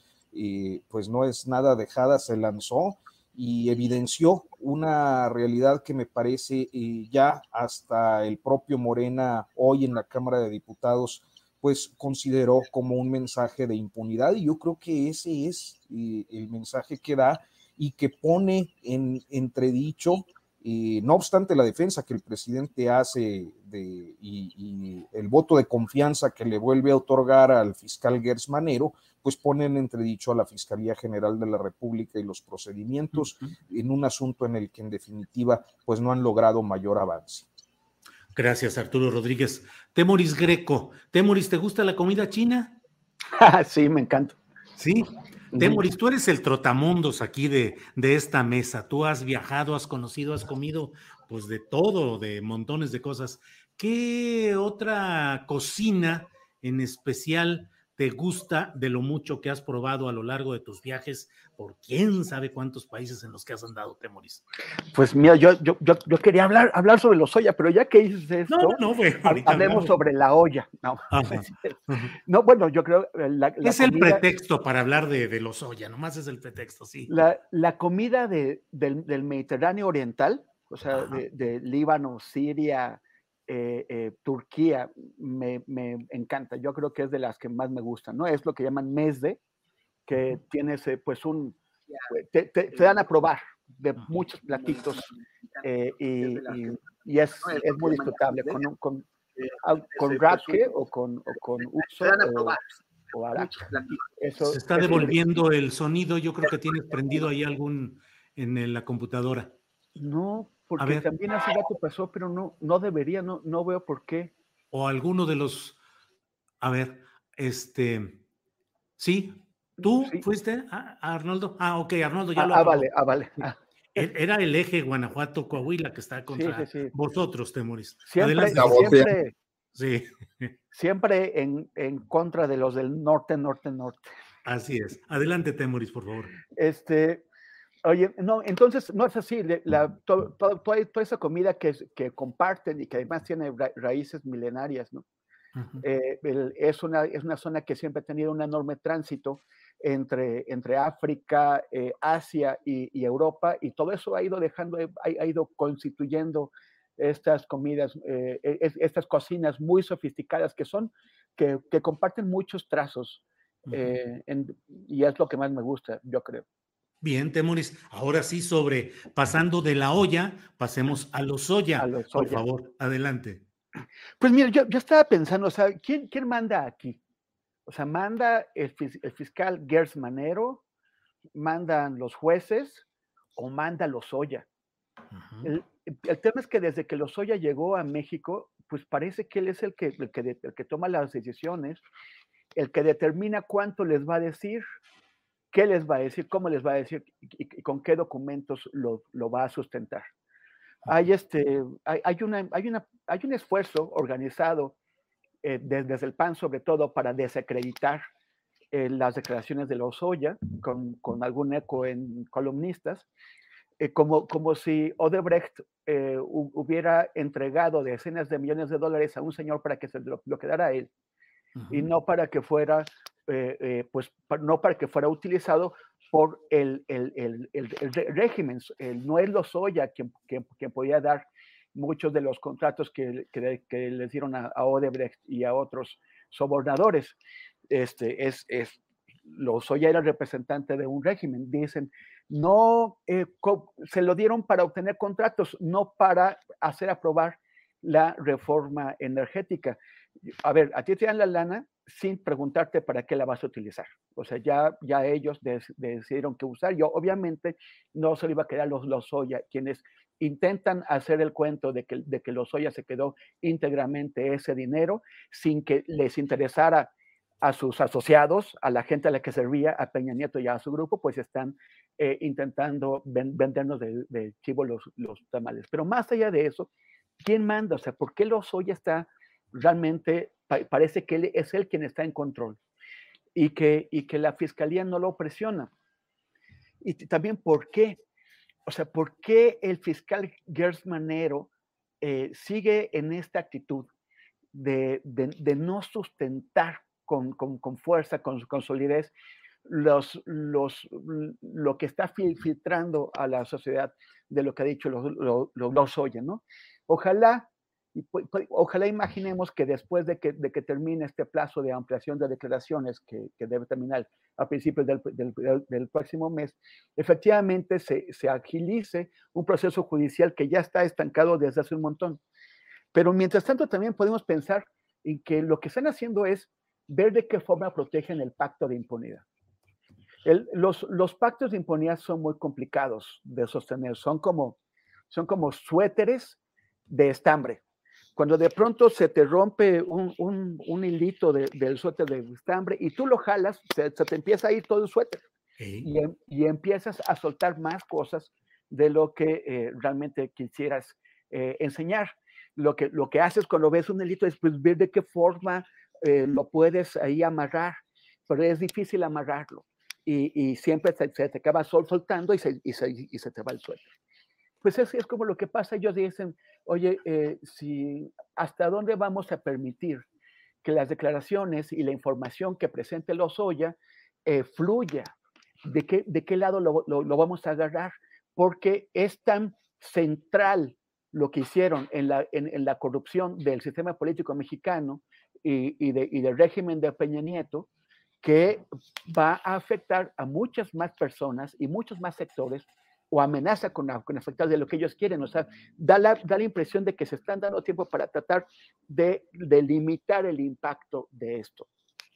Eh, y, y, es, va a ser seguramente insatisfactorio. Mira lo que está pasando con Rosario Robles. O sea, eh, hay tantas cosas por donde podrían eh, sujetar a, o, sea, o indiciar, imputar a, a Rosario Robles, pero, pero han, lo han intentado limitar a algunos aspectos, con lo cual amenaza con que de pronto esta señora va a salir de, de la cárcel. El, el, problema es el pacto de impunidad. Y Alejandro Gerges Manero, o sea, por más que les moleste a muchos eh, personas que, eh, es un señor del pacto de impunidad, ¿qué creen que, que hizo Gers Manero cuando fue secretario de Seguridad Pública de Vicente Fox? Eh, luchar por la justicia, combatir a los malos.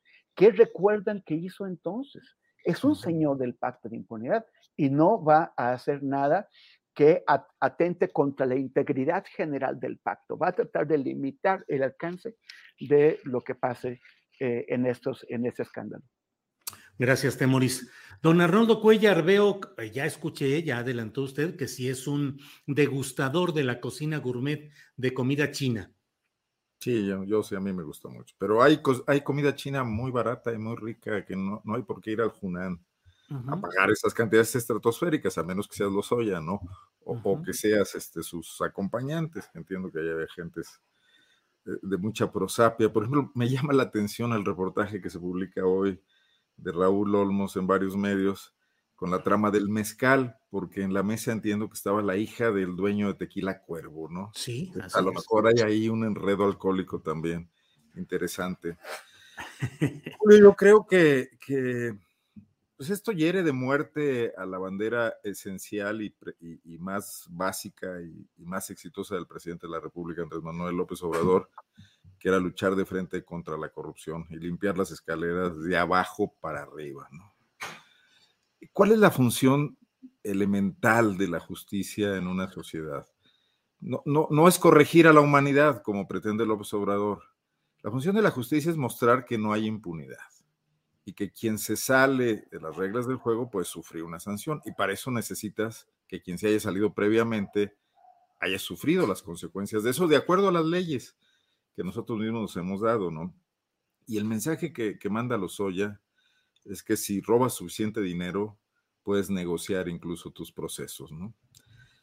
Yo creo que Lozoya es un factor muy importante en el manejo de la corrupción del sexenio de Enrique Peña Nieto, porque primero le permitió llegar a la presidencia de la República bajo un esquema diferente al, al tradicional de, de, pedir dinero a los gobernadores y comprometerse demasiado, aunque de todas maneras lo hicieron pero el dinero que vino de fuera, de los contratos a futuro de Odebrecht, y esto le, dio un gran margen de maniobra a Enrique Peña Nieto y a su equipo, y ya por supuesto a Videgaray, etcétera, ¿no? Y luego el premio fue Pemex, y en Pemex iba a operar no solamente el pago de los favores recibidos a través de los contratos, sino todos los negocios colaterales que permitía la paraestatal. Y uno de ellos era el huachicol. Y no me refiero al del Marro en Guanajuato, me refiero al que, al que surge cuando se maneja toda la paraestatal, ¿no? A los barcos que se venden en los mercados libres de muchas partes del mundo. Y, y, y, al que sale por las puertas principales, de la mano también del sindicato de Romero de Champs. Entonces ahí había un, un, un, nido fundamental de corrupción, de esa que tiene a los mexicanos profundamente ofendidos y que los hizo volcarse a votar por quien les prometió que eso iba a concluir.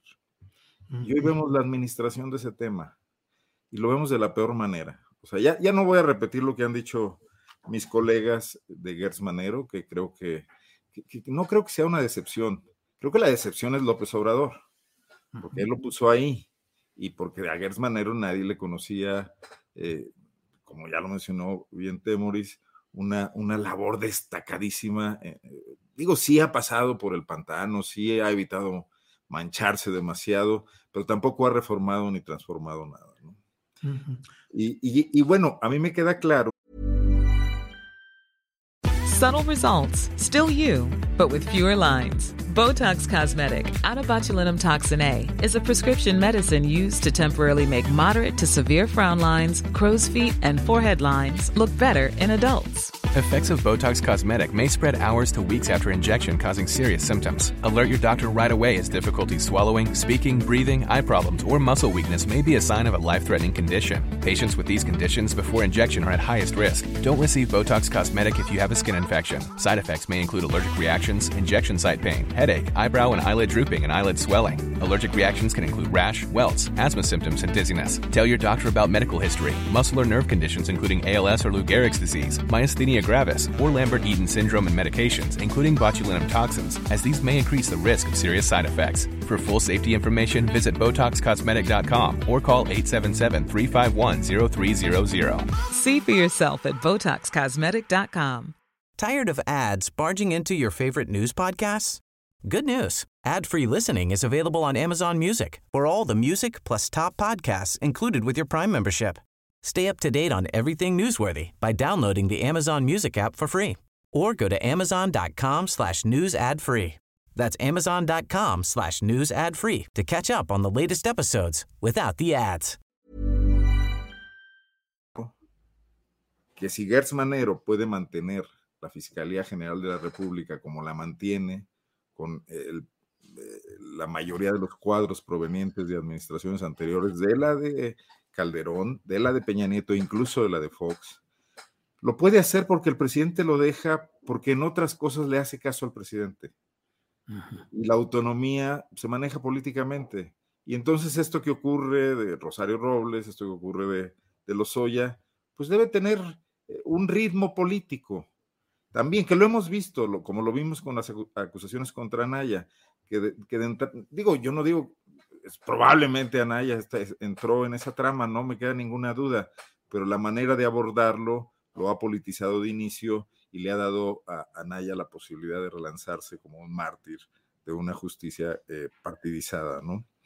Eh, o sea, todo mal. Y, con Rosario sabemos las cuitas que ha tenido siempre Andrés Manuel López Obrador. Y entonces el, la frase esa de que no, lo suyo no es la venganza, pues ahí se quiebra un poco. Pero además, en esa parte en particular, ya con esto concluyo, me, parece que nadie ha cuestionado seriamente al presidente y no lo han cuestionado porque, porque nadie se está fijando realmente en lo que está diciendo. Las críticas van por otro lado, las críticas pretenden destruir su popularidad, eh, echarle en cara su falsedad, etcétera, pero no discutir en serio la estructura de su pensamiento. Y creo que López Obrador comete un grave error, y esto lo dijo en su toma de posesión, o sea que hemos tenido tres largos años para entrar a ese debate al confundir el papel del Estado con su rol como individuo al frente del Estado. Nadie le está hablando de su problema personal con nadie, ni de, ni de, la venganza, como en el caso de un juez o de un presidente de poder judicial, etcétera, de un propio fiscal, que es aquí algo también que está muy en duda, que García ha manejado por cuestiones personales la fiscalía, eh, pues, no, no estábamos discutiendo eso, estábamos discutiendo la posibilidad de que el Estado mexicano viviera por fin una institucionalidad que lo orientara a combatir su lacra permanente que ha sido la corrupción. Y no veo que ahí hemos avanzado ni medio centímetro. Gracias, Arnoldo Cuellar. Eh, Arturo Rodríguez, pues más allá de todos estos incidentes de comida china o no, y de las fotos, de la autoría, eh, de Lourdes Mendoza, la columnista, periodista, o de otra persona. Más allá de todo, bueno, eh, una pregunta es, bueno, ¿y qué pasa finalmente con toda esa carga de enorme corrupción que durante todos estos tres años se ha insistido en que fueron el signo distintivo de Enrique Peña Nieto y de Luis Videgaray? Finalmente intocados hasta este momento, Arturo. Sí, me parece que eh, uno de los, o sea, el objetivo de Gers Manero me parecía muy claro en un principio y de algún modo lo dejó ver en su, en su oportunidad, eh, al menos lo deslizó, fue que todos los casos de corrupción condujeran finalmente a Peña y naturalmente a Videgaray.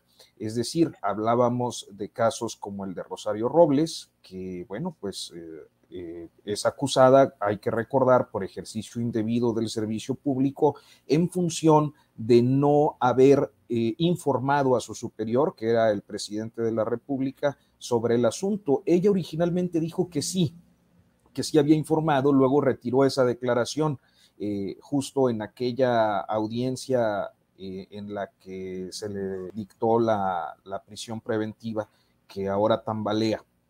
Y había, eh, creo que el mismo propósito con los generales huachicoleros, particularmente con uno de ellos que era cercanísimo a Peña Nieto, eh, eh, se me olvida el nombre, pero creo que era León Trawitz, que está prófugo, y que bueno, pues fungió como director de seguridad física de, de Pemex y, siendo, pues, habiendo sido un brazo derecho de Peña Nieto durante la gubernatura en el Estado de México.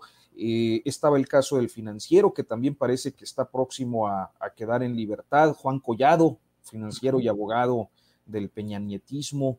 Eh, estaban, pues, eh, entre otros asuntos, el de Lozoya, y todos apuntaban en la misma dirección, Videgaray y Peña Nieto.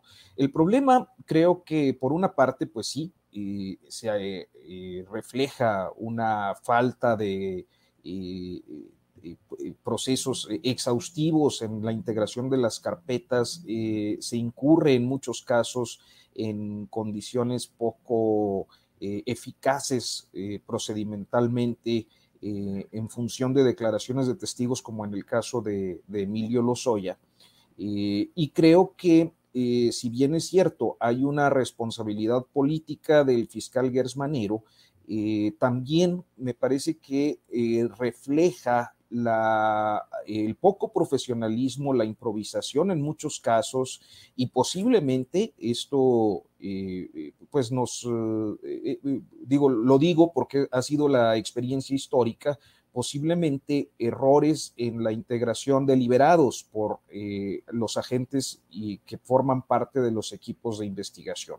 Eh, entonces, me parece que nos encontramos ciertamente ante un caso o una serie de casos muy complejos que no han podido llegar hasta sus últimas consecuencias y que por lo que alcanzamos a ver hasta este momento va a ser muy difícil que lleguen. O sea, yo dudo mucho que eh, cualquiera de estos asuntos llegue a, eh, digamos, concretarse eh, en, un, en un proceso en contra de, particularmente del presidente Peña Nieto. Es posible que a Videgaray sí lo, lo llamen al menos a, a juicio, pero dudo mucho que esto tenga una evolución eh, pues que satisfaga las expectativas que originalmente se generaron sobre todos estos casos de corrupción e impunidad, que por lo visto será la característica una vez más de eh, pues la conducción de la, de la Fiscalía y, y naturalmente del Poder Judicial.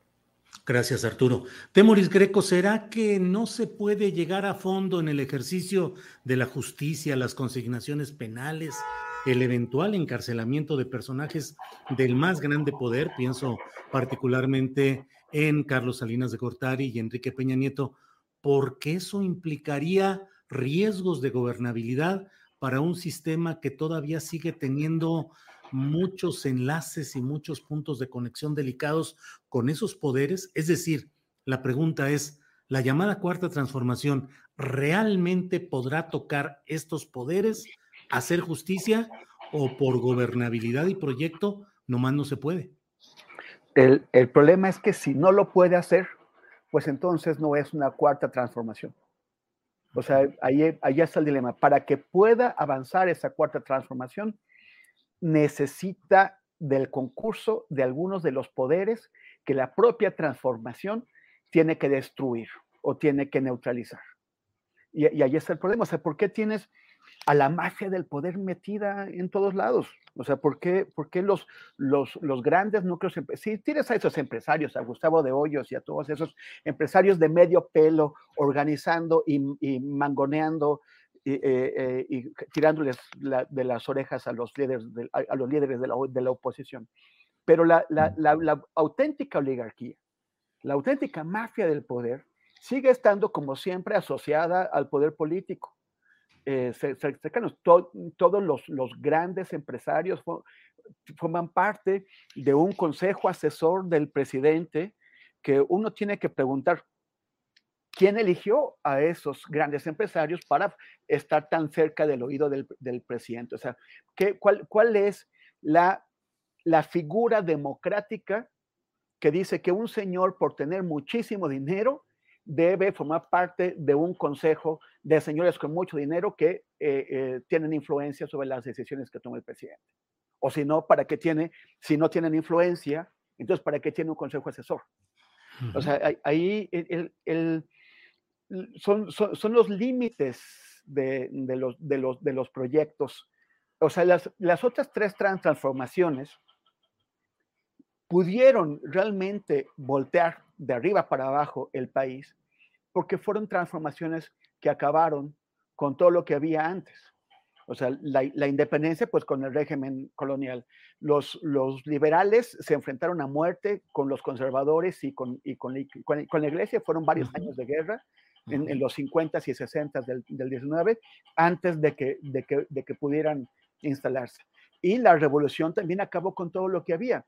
Esta transformación, ¿de qué manera podría tener un alcance similar al de las tres transformaciones anteriores si tiene que asociarse con los poderes que, con, los poderes de facto, con los poderes que están ahí, con los poderes que, que se han beneficiado de todo lo que ha habido durante los regímenes del PRI y del, y del, y del, PAN.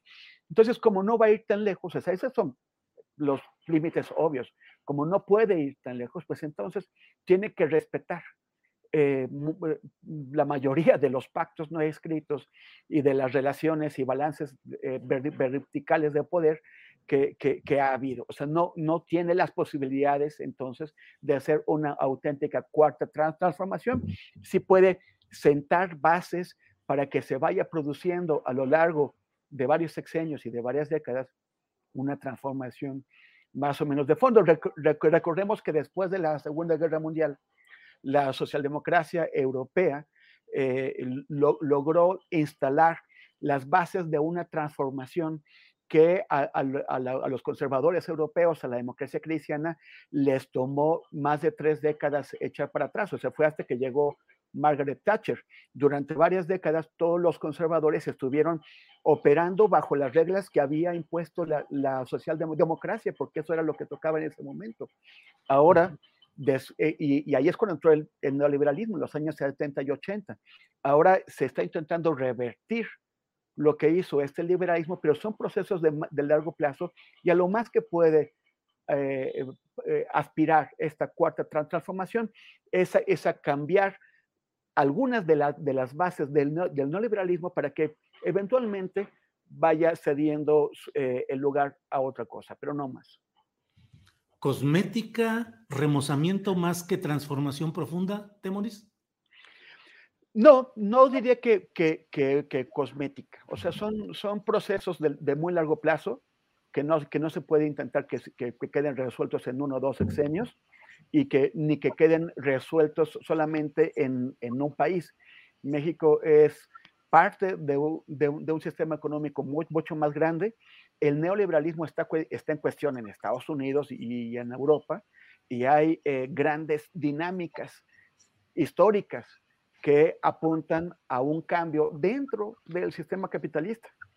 O sea, la, aspiración a, transformar o a, darle, a dar por muerto al capitalismo e imponer el, eh, el, comunismo o el, o el socialismo pues se enfrentaba con el problema de que hacerlo era una decisión humana, cuando en realidad todos los sistemas económicos han ido sucesivamente desarrollándose más allá de las intenciones de, unos pensadores o del movimiento político y social. Entonces, lo que, lo que estamos viendo ahora es, yo creo que sí, un, cambio de época, pero un cambio de época con alcances limitados y, un cambio de época que también tendrá que tener en cuenta que es el propio capitalismo el que ha propiciado eh, el, el, mayor reto que tiene la humanidad en este momento, que es el cambio climático. Bien, gracias, Temoris. Eh, Arnoldo Cuellar, pues estamos hablando de si acaso eh, la suerte judicial que vivan personajes como Carlos Salinas de Gortari y como Enrique Peña Nieto habrán de definir la profundidad y el cumplimiento o incumplimiento de los grandes objetivos de la llamada cuarta transformación. Y el otro tema que platicábamos con Temoris es si acaso por gobernabilidad es preferible no tocar esos eh, cotos de poder que reactivamente podrían desestabilizar el proyecto amplio del presidente López Obrador. Bueno, no es un programa de historia ni de filosofía de la historia, pero creo que ya también abordamos un poco esa tesitura. Y yo sí me gustaría que revisáramos un poquito el eslogan de, López Obradorismo, de la cuarta transformación, porque yo creo que eh, nos somos muy dados a caer en esto, ¿no? en la parte, en la frase redonda, en la frase de piedra. Pero las transformaciones en México no han sido exitosas ninguna no veo por qué hacer una cuarta si las otras tres han sido fracasos rotundos. Y basta que revisemos mínimamente. O sea, la independencia nos condujo al caos del siglo XIX que nos hizo perder medio país eh, gracias a un hombre fuerte, corrupto como Antonio López de Santana. La reforma nos condujo al porfirismo de forma directa por diversas circunstancias. Fue un liberal, un partidario de la, de la constitución liberal, quien estableció esa dictadura. Y luego eh, la revolución nos condujo al PRI, a la institucionalización de la revolución vía la corrupción y el reparto de prebendas y el control corporativo de la sociedad. Bueno, no hay nada ahí para tomar eh, un ejemplo y para pretender darle una continuidad a eso. Eh, y además, bueno, pues la cuarta transformación parte de, una victoria electoral, contundente sí, pero no más allá. Y las victorias electorales no dan para mucho. Las victorias electorales de inmediato tienen que dar paso a gobiernos que den resultados. yo creo que un primer problema del presidente López Obrador es haber fallado en el enfoque, no haberse enfocado. O sea, no se puede al mismo tiempo intentar cuatro megaproyectos y también intentar combatir la corrupción y también intentar construir un partido político y también intentar recomponer eh, muchas de las de los rezagos que mantiene este país en, términos políticos, sociales, de desigualdad, etcétera, así en abstracto, con un discurso únicamente, ¿no? Yo creo que tenía que haberse concentrado por táctica, porque es, es, es, es, muy breve el periodo de tiempo para poder hacer todo esto y está conduciendo a, a, lo, que, a lo que hemos estado viendo, ¿no? Entonces eso habría ya que empezar a revisarlo. En cuanto a tu pregunta. Pues, no Oye, Arnoldo, casi, casi sería perder toda esperanza. Bueno, que ahora sí que voy a citar a un panista, perdón, pero era un panista clásico y no tan perdido, que se desilusionan los que estaban ilusionados, ¿no? Ajá, ajá. Eh, decía Gómez Morín, entiendo, creo que también eh, plagiándose a alguien, ya no recuerdo. Pero mira, un megaproyecto hubiera sido bueno. El, el Istmo, que yo entiendo que ha recibido muchos elogios de organismos internacionales, el, conectar las dos costas mexicanas a través de un proyecto de infraestructura. Creo que hubiera cambiado completamente, o podría cambiarlo aún si se concreta eh, el, el, sur del país, y luego dar, podría dar lugar a otras cosas, ¿no? en materia de impunidad, un objetivo, Enrique Peña Nieto. Todos sus delitos están vigentes. No así los de Salinas, pero Enrique Peña Nieto representa eh, la cumbre de la corrupción política que pese a que la historia les dio una segunda oportunidad, regresaron por sus fueros y arrasaron con todo, ¿no? Y si los oye, daba esa oportunidad muy bien, pero no la está dando, está jugando con el tema como, como al gato y al ratón, está dando información a medias, no se va a llegar nunca a nada. Y vemos con esta fiscalía, si en tres años ha hecho lo que ha hecho, si en tres años ni siquiera ha podido arraigar decentemente a, los Oya, no, bueno, menos va, a traer a Peña Nieto, que podrá seguir tranquilo. Y además no veo que el presidente quiera hacerlo y que eh, eh, la presidencia de la República a través de sus secretarías, a través de su Secretaría de, de la función pública podría estar presentando denuncias de lo que se encontraron en las dependencias. Pemex podría estar presentando denuncias. No van a meter ellos a la cárcel a nadie, va a ser la fiscalía, pero el armado de casos sí se puede hacer desde las dependencias que fueron saqueadas y afectadas. Y eso tampoco veo que esté pasando. Y bueno, ya vemos el gran fracaso de Irmeréndira, que en tres minutos dilapidó toda una eh, carrera de cercanía política contra Manuel López Obrador por, por un pleito eh, ahora sí que guerrerense, ¿no? Eh, entonces, sí, yo, yo pienso que ahí no se va a avanzar mucho. Y también creo que no tendríamos por qué apostarle a un político providencial. Yo no me arrepiento de, de, mi voto y creo que hacía falta una sacudida. Veo que hasta ahorita lo más importante que ha hecho López Obrador, y parece que no es tan voluntario ni tan premeditado, es, una consecuencia colateral, es haber desmantelado el pacto corrupto de los partidos políticos que nos tenía sometidos desde, desde la época, yo creo que del foxismo. Otra transición fallida, otra transformación que no condujo a nada productivo, ¿no? Y que les obliga a esos partidos a rehacerse. Eso me parece bien. ¿Cómo se rehagan? Bueno, pues eh, dependerá de ellos, pero tampoco estamos dispuestos, y en general me refiero a la sociedad mexicana, a aceptarles cualquier cosa como transformación, y se ve en las elecciones recientes, ¿no? Sí. Eh, ya, ya de desmantelar algo, de, construir algo, es un avance importante, ¿no? tampoco, le, tampoco le podemos encargar al presidente que rehaga el régimen de partidos, ¿verdad? Claro.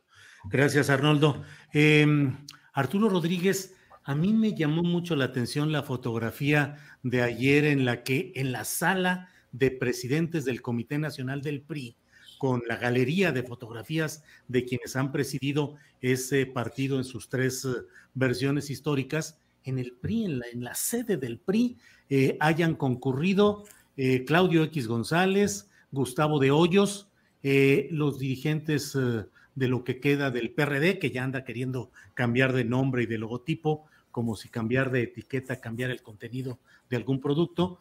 pero bueno, están en eso. ¿Qué reflexiones te hace, te, provoca, Arturo, el ver esa imagen de ahí en la sala de presidentes del Comité Nacional del PRI a estos dirigentes empresariales, a los dirigentes de lo que queda del ah, Partido de la Revolución Democrática, a panistas. ¿Qué reflexión te lleva, Arturo?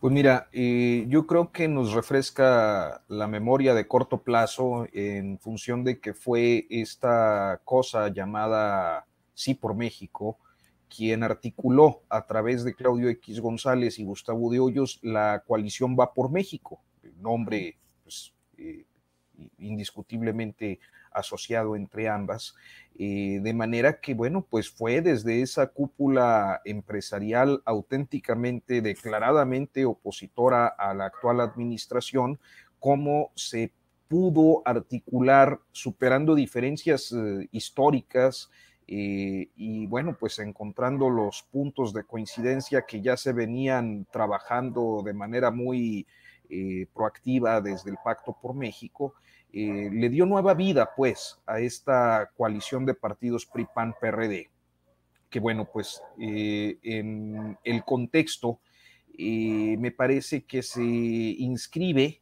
en una dificultad, especialmente para los priistas que se encuentran divididos entre admitir algunos de los aspectos, si no es que toda la reforma al sector eléctrico propuesta por el presidente López Obrador.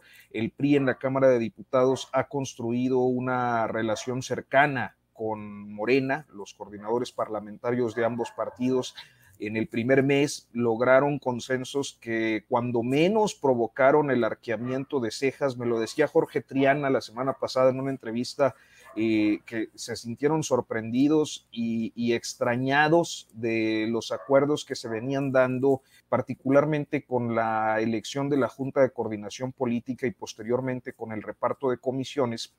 Y el otro sector del PRI, más próximo al peñanietismo, eh, que, de quienes formaron parte del gabinete peñanietista, espero que no se esté metiendo mucho. No, no, no, no, no, no te preocupes. Este, da un fondo musical muy sabroso, Me siento como que estoy también ladrando, ¿no?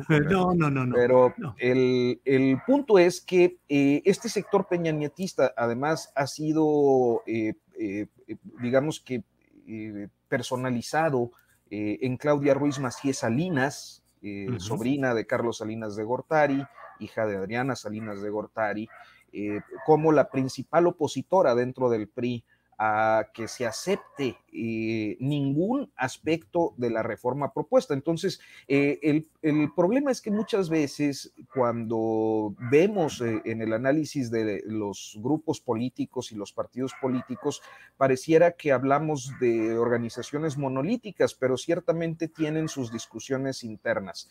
Y mientras unos están a favor de revisar diferentes aspectos de la reforma, eh, pues otros están totalmente cerrados y dispuestos, como ya lo anticipó Miguel Ángel Osorio Chong, a votar en el bloque o con el bloque opositor. Así que la reforma eléctrica está provocando diferentes eh, eh, pues posiciones al interior de los, de los partidos políticos. Para el PRD debe ser muy difícil. no, no para sus dirigentes, que bueno, los conocemos por su facilidad o su proclividad para para pactar, eh, pero sí para algunas personalidades que pudieron tener alguna cierta formación de izquierda y que durante muchos años estuvieron eh, en la lógica nacionalista y, de rechazo a, las políticas neoliberales eh, estar ahorita pues legitimando absolutamente todo lo del bloque opositor. Y mientras estas discusiones se están dando al interior de los partidos políticos, llegan estos mandamases, estos señores del dinero, a recordarles de dónde viene la coalición y hacia dónde se tiene que mover la coalición.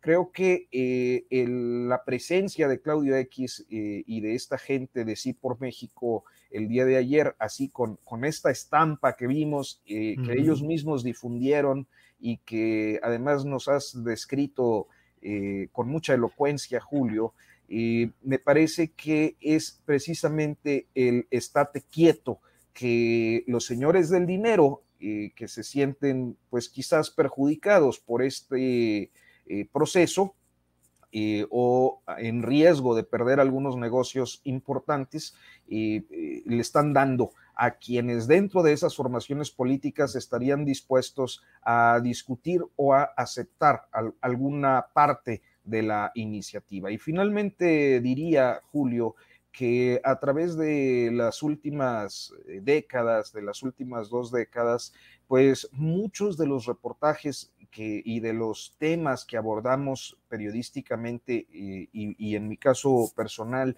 pues tenían que ver justo con esos excesos y con esa corrupción de, de las políticas neoliberales que hoy eh, vemos tambalear. Ciertamente el reto es enorme, o sea, puede tener costos muy importantes, pero ante lo que estamos es ante las dos visiones de país que eh, en estos momentos eh, pues se colocan en dos grandes polos. Aquella que procura atenuar, porque tampoco me parece que sea una reforma del todo anti eh, empresarial y completamente monopolizadora, como dicen sus críticos, y eh, aquellos que declaradamente están hablando de la apertura total eh, a la inversión privada en el sector eléctrico. Y me parece que estas dos formas de ver el país, pues son las que han entrado en una contradicción tremenda en la que yo espero que podamos tener la capacidad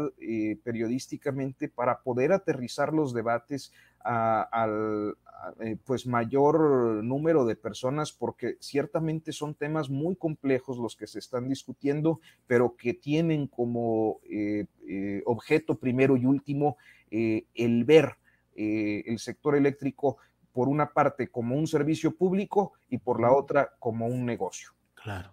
Arturo, muchas gracias. Em, Temoris Greco, sobre este tema, ¿cuáles son tus consideraciones?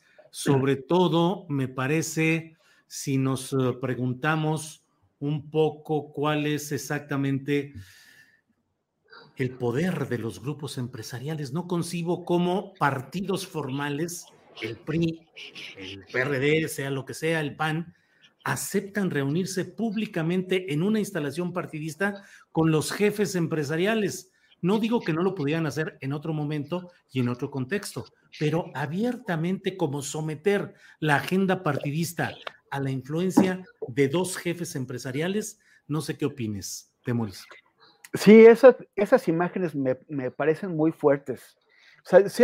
hemos sabido que siempre los, grupos empresariales han tenido una, una, influencia y han entrado en reuniones con el poder político y hay pues muchas fotos, pero nunca tan claras, ¿no? O sea, nunca tan claras como cuando eh, estos mismos dirigentes empresariales eh, sentaron a los partidos para crear Va por México.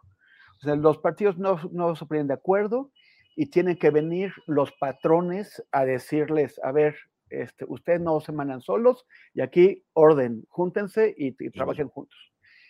Y, e, eso lo, lo, hicieron el año pasado y lo, lo, vuelven a hacer, eh, pues porque los empleados se ponen díscolos, ¿no? Se, no se ponen de acuerdo, andan cada quien por su lado. Los empleados se ponen díscolos. Sí, o sea, es que el, el, tema es que estas reuniones dejan, o sea, cosas que son cosas que ya sabíamos, pero las fotos eh, lo, lo instalan claramente ante la vista de la sociedad, quiénes mandan y quiénes son los empleados. y, es, y, es como una pérdida de voluntad de, la simulación. Y ellos ah. esperan que con esto eh, la, gente crea que sí representan una alternativa de cambio a estos líderes de la oposición. es, o sea, es que no están cuidando las formas. Y, si algo sabía, por ejemplo, hacer el PRI antes, era cuidar las formas, ¿no? Eh, el Peña Nieto era, era un señor de cuidar las formas, ¿no? Bueno, eso les está valiendo. Y, pero el tema también es, aquí el, el, más díscolo de los tres empleados es el PRI, porque, porque es el que está coqueteando con otros. Pero también yo, yo me pregunto, ¿cuántos bofetones, cuántos zapes va a aguantar el PRI? O sea, con el tema de la reforma eléctrica, primero llegó a darle sus apes el PAN. los, a tratarlo como, como, como socio menor, como alguien. Luego le, da sus apes López Obrador, que les exige de, definiciones. Y luego le dan los apes los patrones. Entonces, puros apes al partido que, que, es, este, que ya pronto va a cumplir 100 años, que, que, ha dominado a México tanto tiempo, que hasta hace unos días tenía 12 gobernaturas y ahora tiene cuatro, pero que todavía tiene aspiraciones. Son los mismos dirigentes que controlaron el país por muchísimo tiempo. Esos no se han ido. Eh, eh, Alito, eh, alguna vez estuve en un festival de, de, de cine en Campeche fue su secretario de Cultura, y me sorprendió cómo el secretario de Cultura, al, clausurar ese festival, eh, se refería, decía, y aquí el gobernador, eh, eh, este festival se hizo porque el, gobernador Alejandro Moreno lo quiso, y que no quede duda, en Campeche nada se mueve si el gobernador Alejandro Moreno no lo quiere. O sea, con unas formas y estilos y prepotencia que, que, que, han seguido muy arraigados en ese PRI. Entonces también cuántos apes van a, van a aguantar. Eh, todavía necesitamos ver qué, declaraciones hacen los priistas después de esta reunión, a ver qué, a qué compromisos o, qué compromisos asumen o, o, si reivindican su derecho a hacer sus consultas durante 45 días antes de, tomar una, una, posición, pero yo creo que, que, no están ellos, o sea, en, en, su disposición interna, en su ánimo, no están para que lo sigan agarrando a zapes. Mm. Bien, Temoris, gracias. Arnoldo Cuellar, estos zapes a los empleados díscolos, ¿qué tanto crees que pueda cambiar la conducta del más díscolo de estos díscolos, que sería el PRI? ¿Crees que esta reunión ahí en el PRI nacional con los jefes empresariales al frente o con el jefe, que es realmente eh, Claudio X González, efectivamente Gustavo de Hoyos es representante de poderes empresariales, pero él no constituye uno en sí. Eh, ¿Crees que el PRI cambie eh, y regrese al redil de este grupo de Va por México y vote en contra de la reforma eléctrica o que al estilo tradicional del PRI repartan unos sí, otros no y le vendan caro eventualmente eh, la aritmética a López Obrador. Bueno, pues es que no, no, se, no se hace política solo con selfies, ¿no? Las selfies importan a veces, son, son, son significativas y pueden alentar mucho eh, algo del debate público. Para selfie, la de Lourdes Mendoza, esa creo que sí fue buena, ¿eh? Eh, sí, pues nomás de todo el impacto que tuvo. Le faltó aparecer a ella. Pero, a ver, eh, eh, Alito Moreno está sujeto, pues, también a acuerdos políticos de otro nivel, sobre todo por parte de José y Alejandro Murat. E, e, es, parte fundamental de su, de su, base política con la que ha logrado mantener algo unido a ese PRI.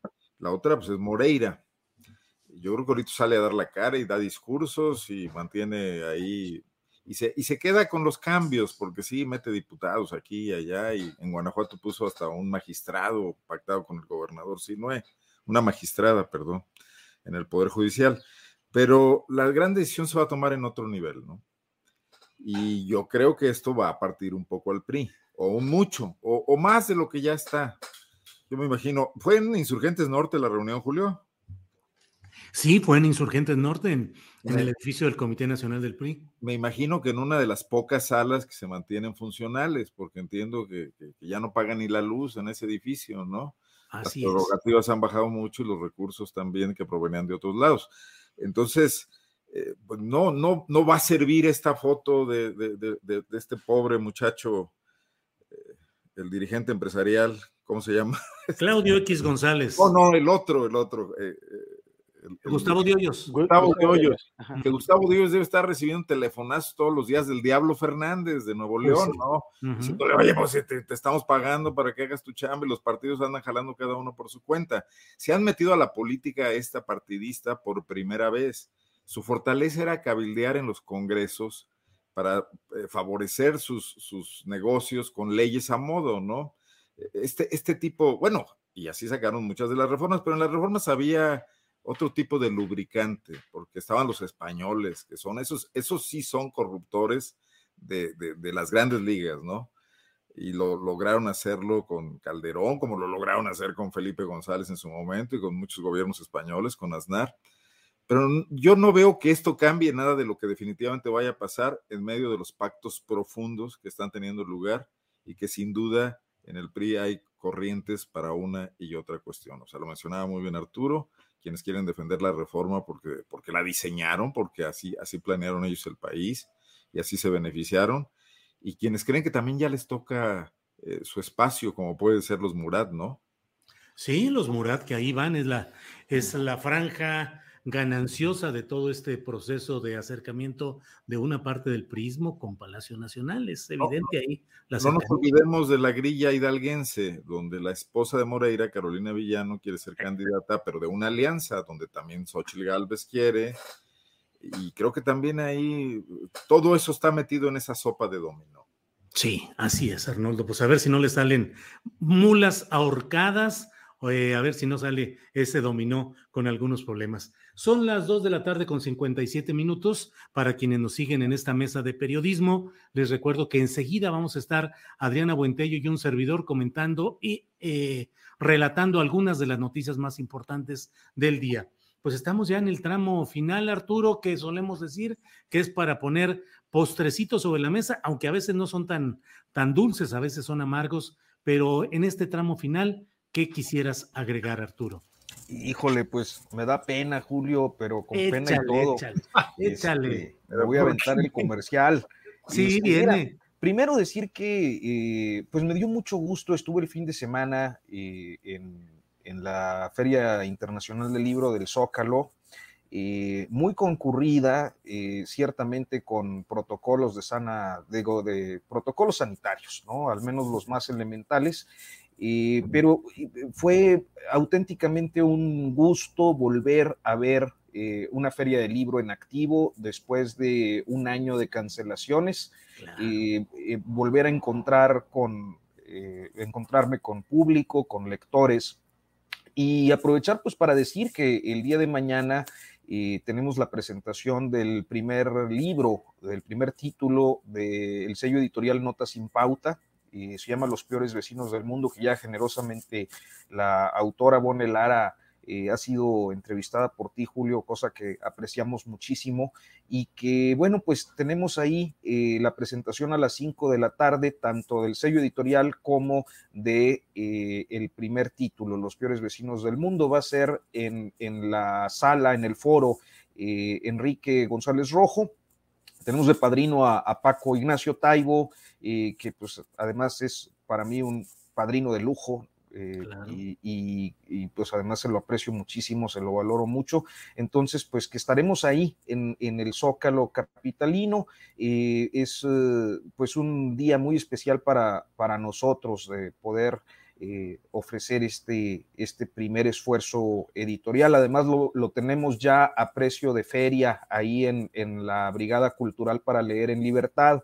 Eh, que coordina Paloma Saiz y que además se han hecho cargo de la, de la programación, eh, tienen un stand donde ya está a la venta el libro a un precio eh, pues bastante accesible, con descuentazo. Así que, este, pues dicho lo anterior, les agradezco, te agradezco Julio la oportunidad de platicar aquí y bueno, pues perdón por el, por el comercial, pero este, pues ando, ya sabes, en estos esfuerzos independientes uno va a todas las que se puede. Bueno, claro, y además eh, malo que estuviéramos eh, anunciando en este espacio papas fritas o algo así. Estamos hablando de, de un libro, de un esfuerzo cultural, de un esfuerzo editorial, y todo eso es bienvenido. Y además yo aprecio mucho todo tu empuje para sacar adelante tantas cosas en las que estás eh, trabajando en estos momentos, Arturo. Así es que muchas gracias y que les vaya muy bien mañana. Gracias, gracias, Julio. Temoris Greco, la parte final, lo que tú desees aportar, por favor, Temoris. Oye, pues yo, yo estoy buscando los, los, micrófonos o, cómo está que, que, el, el, se me, se me adelantó con mi comentario. Yo hasta que también quería conversar sobre, sobre la fil del Zócalo. Ah, se me hace que eh, te tiene alambreado ahí Arturo Rodríguez, yo, ¿eh? Yo creo, debe, debe ser amigo de los de Pegasus o, algo así, porque, chécalo, porque estaba, estaba pensando en eso y dije, ah, pero ya, ya ves cómo son los, ya, ya, ves cómo es el, el, coagulismo, lo conoces demasiado bien, Julio. Pues sí, digo, somos paisanos, Arturo y yo. Adelante, Temoris. Oye, yo estuve ayer en la Feria del Zócalo. Este, y, la verdad es que sí está padrísimo. O sea, eh, me, encantó. Hicimos la primera presentación presencial, presentación presencial. La primera. De, No se mata la verdad, mi libro sobre, sobre el periodismo en México. Ya habíamos hecho varias virtuales y todo, que eh, tienen algunas ventajas, te, permiten reunir presentadores que de otra forma sería más difícil, llegar a gente que no les es eh, fácil desplazarse hasta ciertos lugares, pero estuvo bien bonita. La presentación además fue en el, en el, en el foro Antonio Elguera, que de esa forma también pudimos eh, recordar un poco a, a, Toño, gran caricaturista que, que perdimos inesperadamente muy prematuramente, no, sé, dolorosamente hace unos meses. Y fue, fue muy, muy, muy, muy bonito el evento, estar con la gente, estar cerca de la gente, que la gente eh, pudiera también eh, eh, aproximarse a este fenómeno del periodismo y la literatura y todo eso. Em, efectivamente, como dice Arturo, los, los protocolos sanitarios eh, están muy vigentes. De hecho, este, es uno de los problemas, porque cada vez, o sea, no, tú no te puedes quedar de un evento a otro. Cada vez que termina un evento, todo el mundo tiene que salirse y limpian todo y luego puedes eh, regresar.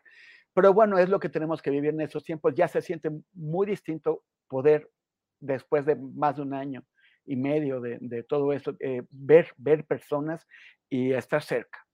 Entonces yo sí les recomiendo que no se pierdan la feria, que vayan al, evento de Notas sin Pauta. Eh, estuvo muy bonito y pues bueno, ojalá. Y para despedirme solamente, eh, invito a seguirme en redes, en Facebook, en Instagram, en Twitter, siempre con arroba temoris este, y, en, y en YouTube con temoris greco también. Y pues gracias, gracias. Al contrario, Temoris, muchas gracias. Arnoldo Cuellar, para cerrar, por favor, tu participación y la mesa de esta ocasión. Arnoldo Cuellar, por favor. Antes de cambiar drásticamente el tema y pasar a cosas que sí no son muy dulces, una felicitación a Arturo por el esfuerzo editorial, por el esfuerzo empresarial también, y decirle que, bueno, pues acá, acá se podrían colocar algunos libros, Arturo, luego me dices qué, hay que hacer, ¿no?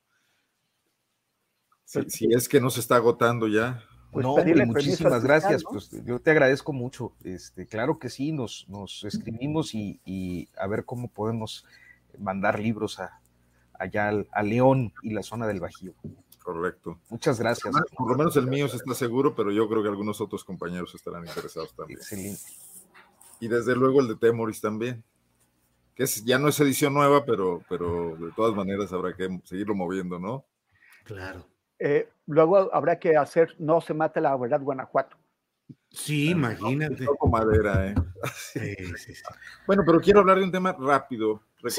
Recordarás, Julio, que eh, te compartimos esta nota y varios otros medios del Kinder al que le cercenaron mil metros cuadrados para vendérselos baratísimos a un empresario amigo del gobernador, un, empresario muy rico, dueño de un edificio inteligente de 13 o 14 pisos en el puerto interior, donde el propio gobernador despacha en oficinas eh, que renta, porque no le gusta mucho ir a Guanajuato al viejo Palacio de Gobierno.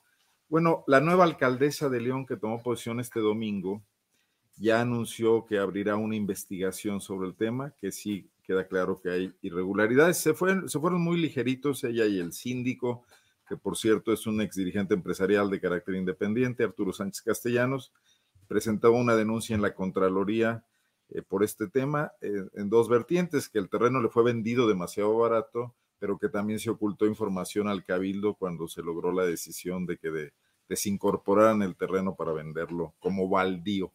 Eh, lo cual es una buena noticia sin duda. Son panistas el que se fue y la que llega, pero, pero parece que hay ganas ahí de, limpiar un poco esta situación. Pero surgió otro tema, Julio, que no, no me resisto a comentarlo aquí rápidamente. El alcalde que se fue, Héctor López Santillana, le condonó dos millones de pesos al Club Campestre de León, el club más exclusivo, con su campo de golf de 18 hoyos, argumentando un subsidio de carácter agrícola. Encontraron que ah. como en el club campestre se siembra, pues se siembra pasto. El pasto para el golf. Y hay maquinaria que es la que corta el pasto, pues que cabía y entraba en un supuesto de la ley de ingresos de poder recibir un beneficio como predio agrícola. Eso se supo el día de hoy. O sea que aquí también eh, hay subsidios, pero son para los ricos. En Guanajuato, donde gobierna el PAN hace 30 años y en León también. Nada más comentarlo, seguramente veremos esta nota pronto por ahí. Gracias, Arnoldo. Oye, Arnoldo y, Julio, es que eso me, recordó, como hay subsidios europeos en España para diversas cosas, o sea, para, para, promover eh, temas agrícolas, eh, unos, o sea, gran parte de esos subsidios se, eh, se han destinado a la, a, la, a, la, a la, duquesa de Alba, que es una de las mujeres más ricas de, España, y además una mujer que acumula tantos títulos nobiliarios que, que, el rey de España tiene que inclinarse ante ella y, no al revés. Entonces, como la pobre señora necesita apoyo, pues gran parte de, de estos fondos estructurales los, los se han ido a subsidiar sus, eh, sus tierras y sus, sus, sus, haciendas y sus ranchos, ¿no? O sea, qué fuerte. Anda fuerte todo esto. Bien, pues muchas gracias a los tres, gracias por la oportunidad de estar hoy martes 12 de octubre en esta mesa de periodismo. Así es que, Arturo, muchas gracias y buenas tardes. Gracias, gracias Julio. Eh, muy buenas tardes. Buenas tardes, Arnoldo Temoris. Como siempre, un gusto saludarles. Gracias, gracias, Temoris Greco, y buenas tardes. Pues siempre pasándola muy bien con, con, ustedes tres. Abrazos y saludos eh, también a toda la gente que nos está viendo. Gracias, Arnoldo Cuellar. Gracias. Buenas tardes. Saludos. Que, se reconozca mi enorme esfuerzo de no guanajuatizar la mesa, sino hasta el final. Hasta el final. Eso estuvo muy bien. Perfecto. Pues gracias a los tres y espero vernos el próximo martes. Gracias. Buenas tardes. Bien, pues eh, vamos a continuar con la información. No se vaya porque tenemos la información más relevante de este día y para ello contamos con la participación de nuestra compañera Adriana Buentello, co-conductora de este programa y productora del mismo, con quien vamos a asomarnos a los temas periodísticos de este día. Adriana, buenas tardes.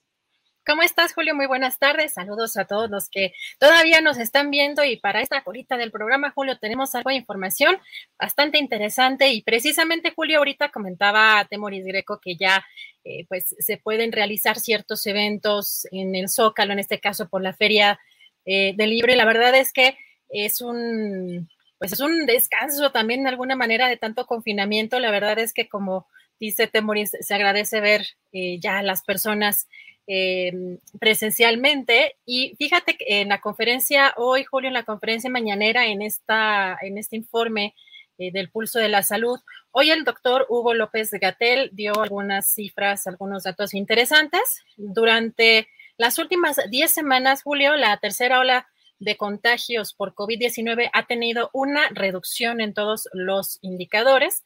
Tan solo en la parte de la ocupación hospitalaria ha bajado un 78%. También eh, dio información respecto a que pues el tema de las clases presenciales pues no, no hay señal de que, de que este regreso a clases presenciales provoque un repunte en la epidemia.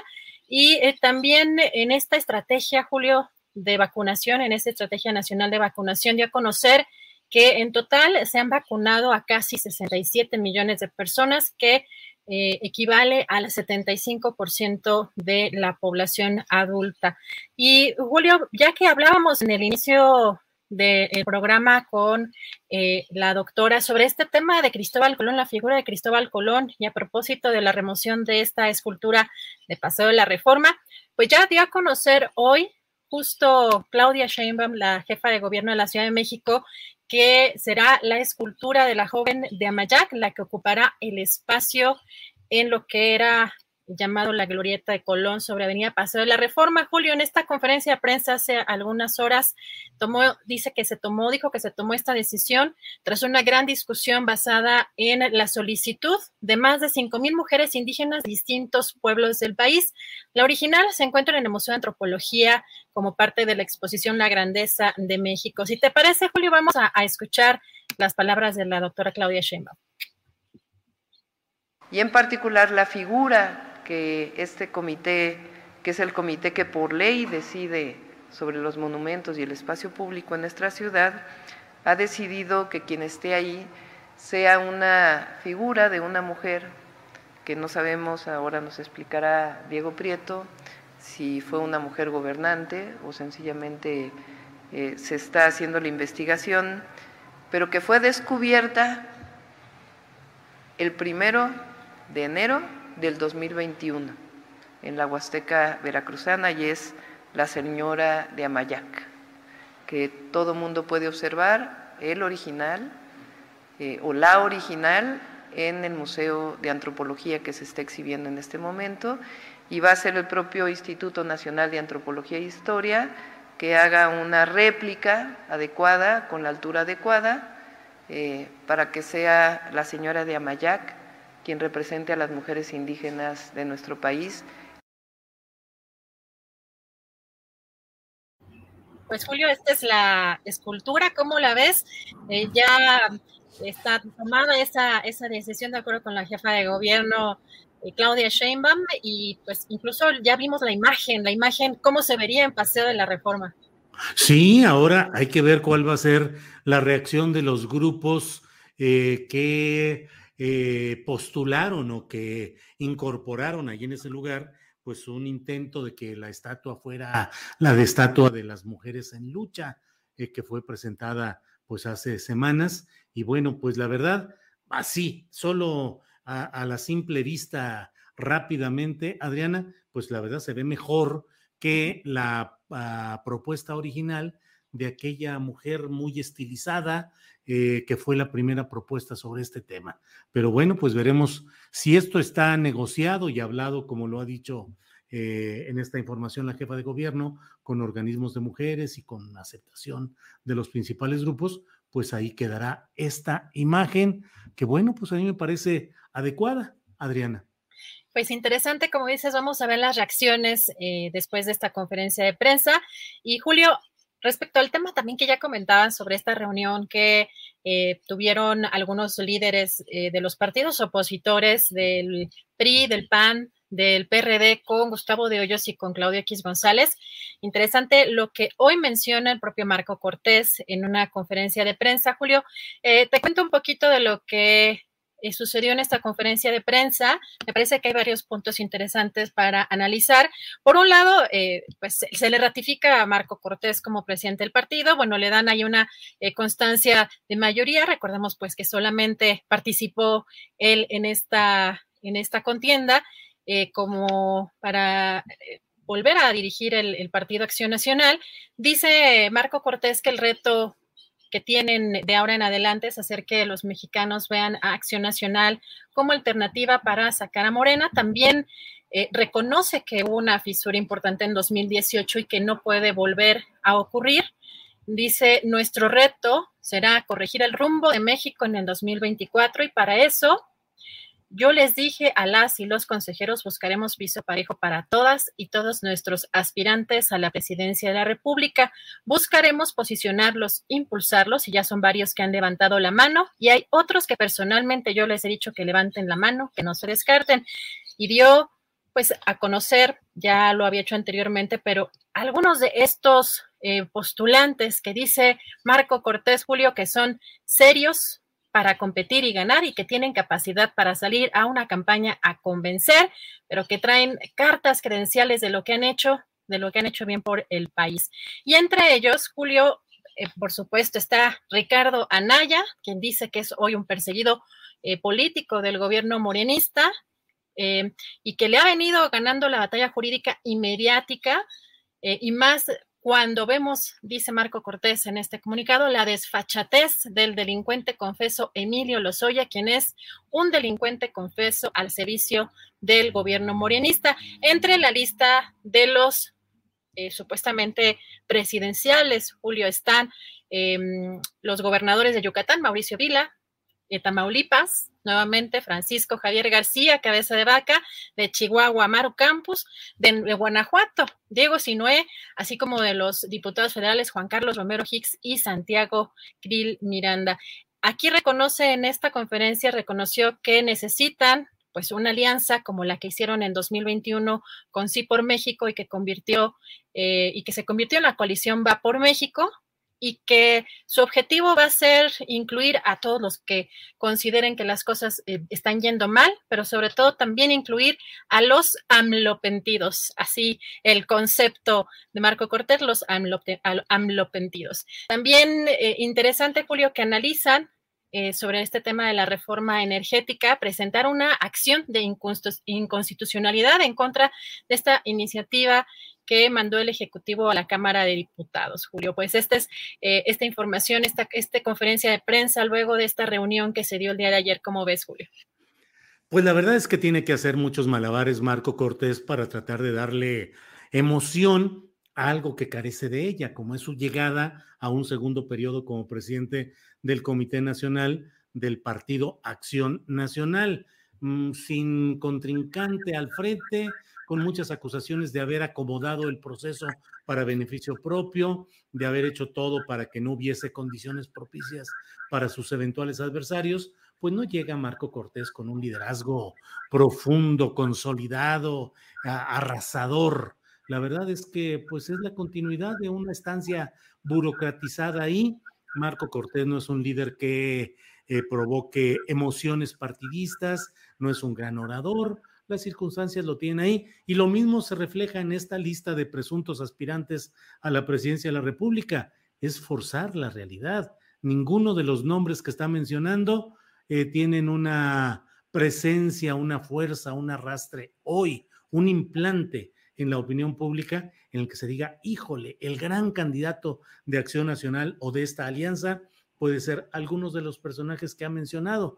Tal vez el más conocido en estos momentos sea Ricardo Anaya, pero no sabría yo decir si ese conocimiento es positivo o negativo para él. Yo pienso que es negativo, pero bueno, finalmente es quien está un poco con mayor exposición mediática.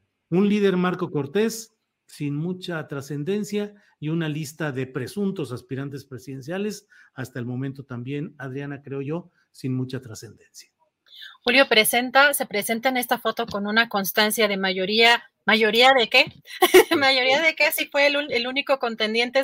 Son de estas fotos que pues parecen eh, pues bastante absurdas o tienen un mensaje pues muy, muy particular, Julio. Pero em, pues como dicen, en Tierra de Ciegos el tuerto es rey y pues eh, estos personajes que, que muestran pues son lo más relevante que tienen. Sí, José López Portillo cuando fue candidato del PRI a la presidencia de la República en 1900 76, eh, em, compitió con, contra sí mismo, o sea, no hubo candidato presidencial opuesto a él. Con que él hubiera votado por sí mismo, hubiera sido el ganador de la presidencia de la República. Eso llevó a tal crisis de legitimidad democrática, que de por sí era muy deficitaria, pero llevó a tal, a tal crisis que luego su secretario de Gobernación, Jesús Reyes Heroles, tuvo que habilitar lo que fue la reforma política para garantizar a los adversarios que pudieran competir y que tuvieran ciertas eh, ingreso como diputaciones por la vía plurinominal y todo lo que conocemos hasta hoy. Así es que, quién sabe si Marco Cortés quiera revisar lo que ha sido la historia, en este caso de la presidencia de la República con López Portillo, que no tuvo contrincante por problemas internos precisamente del PAN, que no pudieron presentar candidato contra el priista López Portillo. Pero bueno, esa es historia y yo creo que Marco Cortés vive muy instalado en el presente, Adriana. Así es, Julio. Y fíjate, antes de cerrar, eh, quisiera mandar una felicitación muy, muy especial para uno de nuestros queridos colaboradores, que es Horacio Franco, que hoy es su cumpleaños. Y la verdad es que Además de que lo queremos mucho, lo admiramos mucho, eh, agradecemos siempre, siempre su, eh, su opinión, su apoyo, siempre además también nos está apoyando hasta económicamente, eh, siempre nos echa porras, es, es un ser humano increíble, un artista increíble y, y la verdad un ciudadano muy comprometido y, y pues yo le mando muchos besos a nuestro querido Horacio Franco, y pues mil gracias por, por acompañarnos en este programa como colaborador, como escucha. La verdad es que es, es, muy eh, hermoso ser humano, Julio. Así es, me sumo totalmente a esa felicitación al gran Horacio Franco, gran artista, gran ser humano y gran ciudadano que está siempre pendiente y aportante a lo que se necesita en cuanto a sus ideas, en cuanto a su participación. Es un hombre en una constante actividad cívica. Como ciudadano, él está plenamente activo. Así es que felicitaciones a Horacio Franco. Pues así es, Adriana. Pues ya estamos preparándonos, Julio, para el mañana. No sé si quieras, mira, por acá tenemos eh, una aportación de León Medina. Muchísimas gracias por la aportación. Recuerden que sus comerciales, ahí podemos dar el correo. Eh, el correo es, si no me equivoco, Julio, tripulacionastillero.gmail, ¿sí, verdad? Sí, sí. ¿verdad? gmail.com Este, por si quieren anunciarse, recuerden que estamos en campaña para recibir eh, eh pequeñas campañitas o grandes campañas, como ustedes quieran, y pues además también pedirle su like, que compartan el programa, las entrevistas y pues preparándonos, Julio, para el día de mañana. Gracias, gracias a la audiencia, gracias al público, gracias a quienes nos han acompañado en esta transmisión. Los invitamos para la de mañana en estas mismas frecuencias youtuberas. Así es que gracias a la tripulación astillero y gracias Adriana Buentello. Gracias y hasta mañana. Gracias, hasta mañana, buen provecho. Para que te enteres del próximo noticiero, suscríbete y dale follow en Apple, Spotify, Amazon Music, Google o donde sea que escuches podcast. Te invitamos a visitar nuestra página julioastillero.com. Tired of ads barging into your favorite news podcasts? Good news. Ad-free listening is available on Amazon Music for all the music plus top podcasts included with your Prime membership. Stay up to date on everything newsworthy by downloading the Amazon Music app for free or go to amazon.com slash news ad free. That's amazon.com slash news ad free to catch up on the latest episodes without the ads. ¿Te preocupas por tu familia? Entonces, ¿por qué darles solo huevos ordinarios cuando pueden disfrutar de lo mejor? Eggland's Best, los únicos huevos con ese delicioso sabor fresco de granja, además de la mejor nutrición, como 6 veces más vitamina D, 10 veces más vitamina E y 25% menos de grasa saturada que los huevos regulares, además de muchos otros nutrientes importantes. Así que, dales los mejores huevos. Eggland's Best, mejor sabor, mejor nutrición, mejores huevos. Para que te enteres del próximo noticiero, suscríbete y dale follow en Apple, Spotify, Amazon Music, Google o donde sea que escuches podcast. Te invitamos a visitar nuestra página julioastillero.com.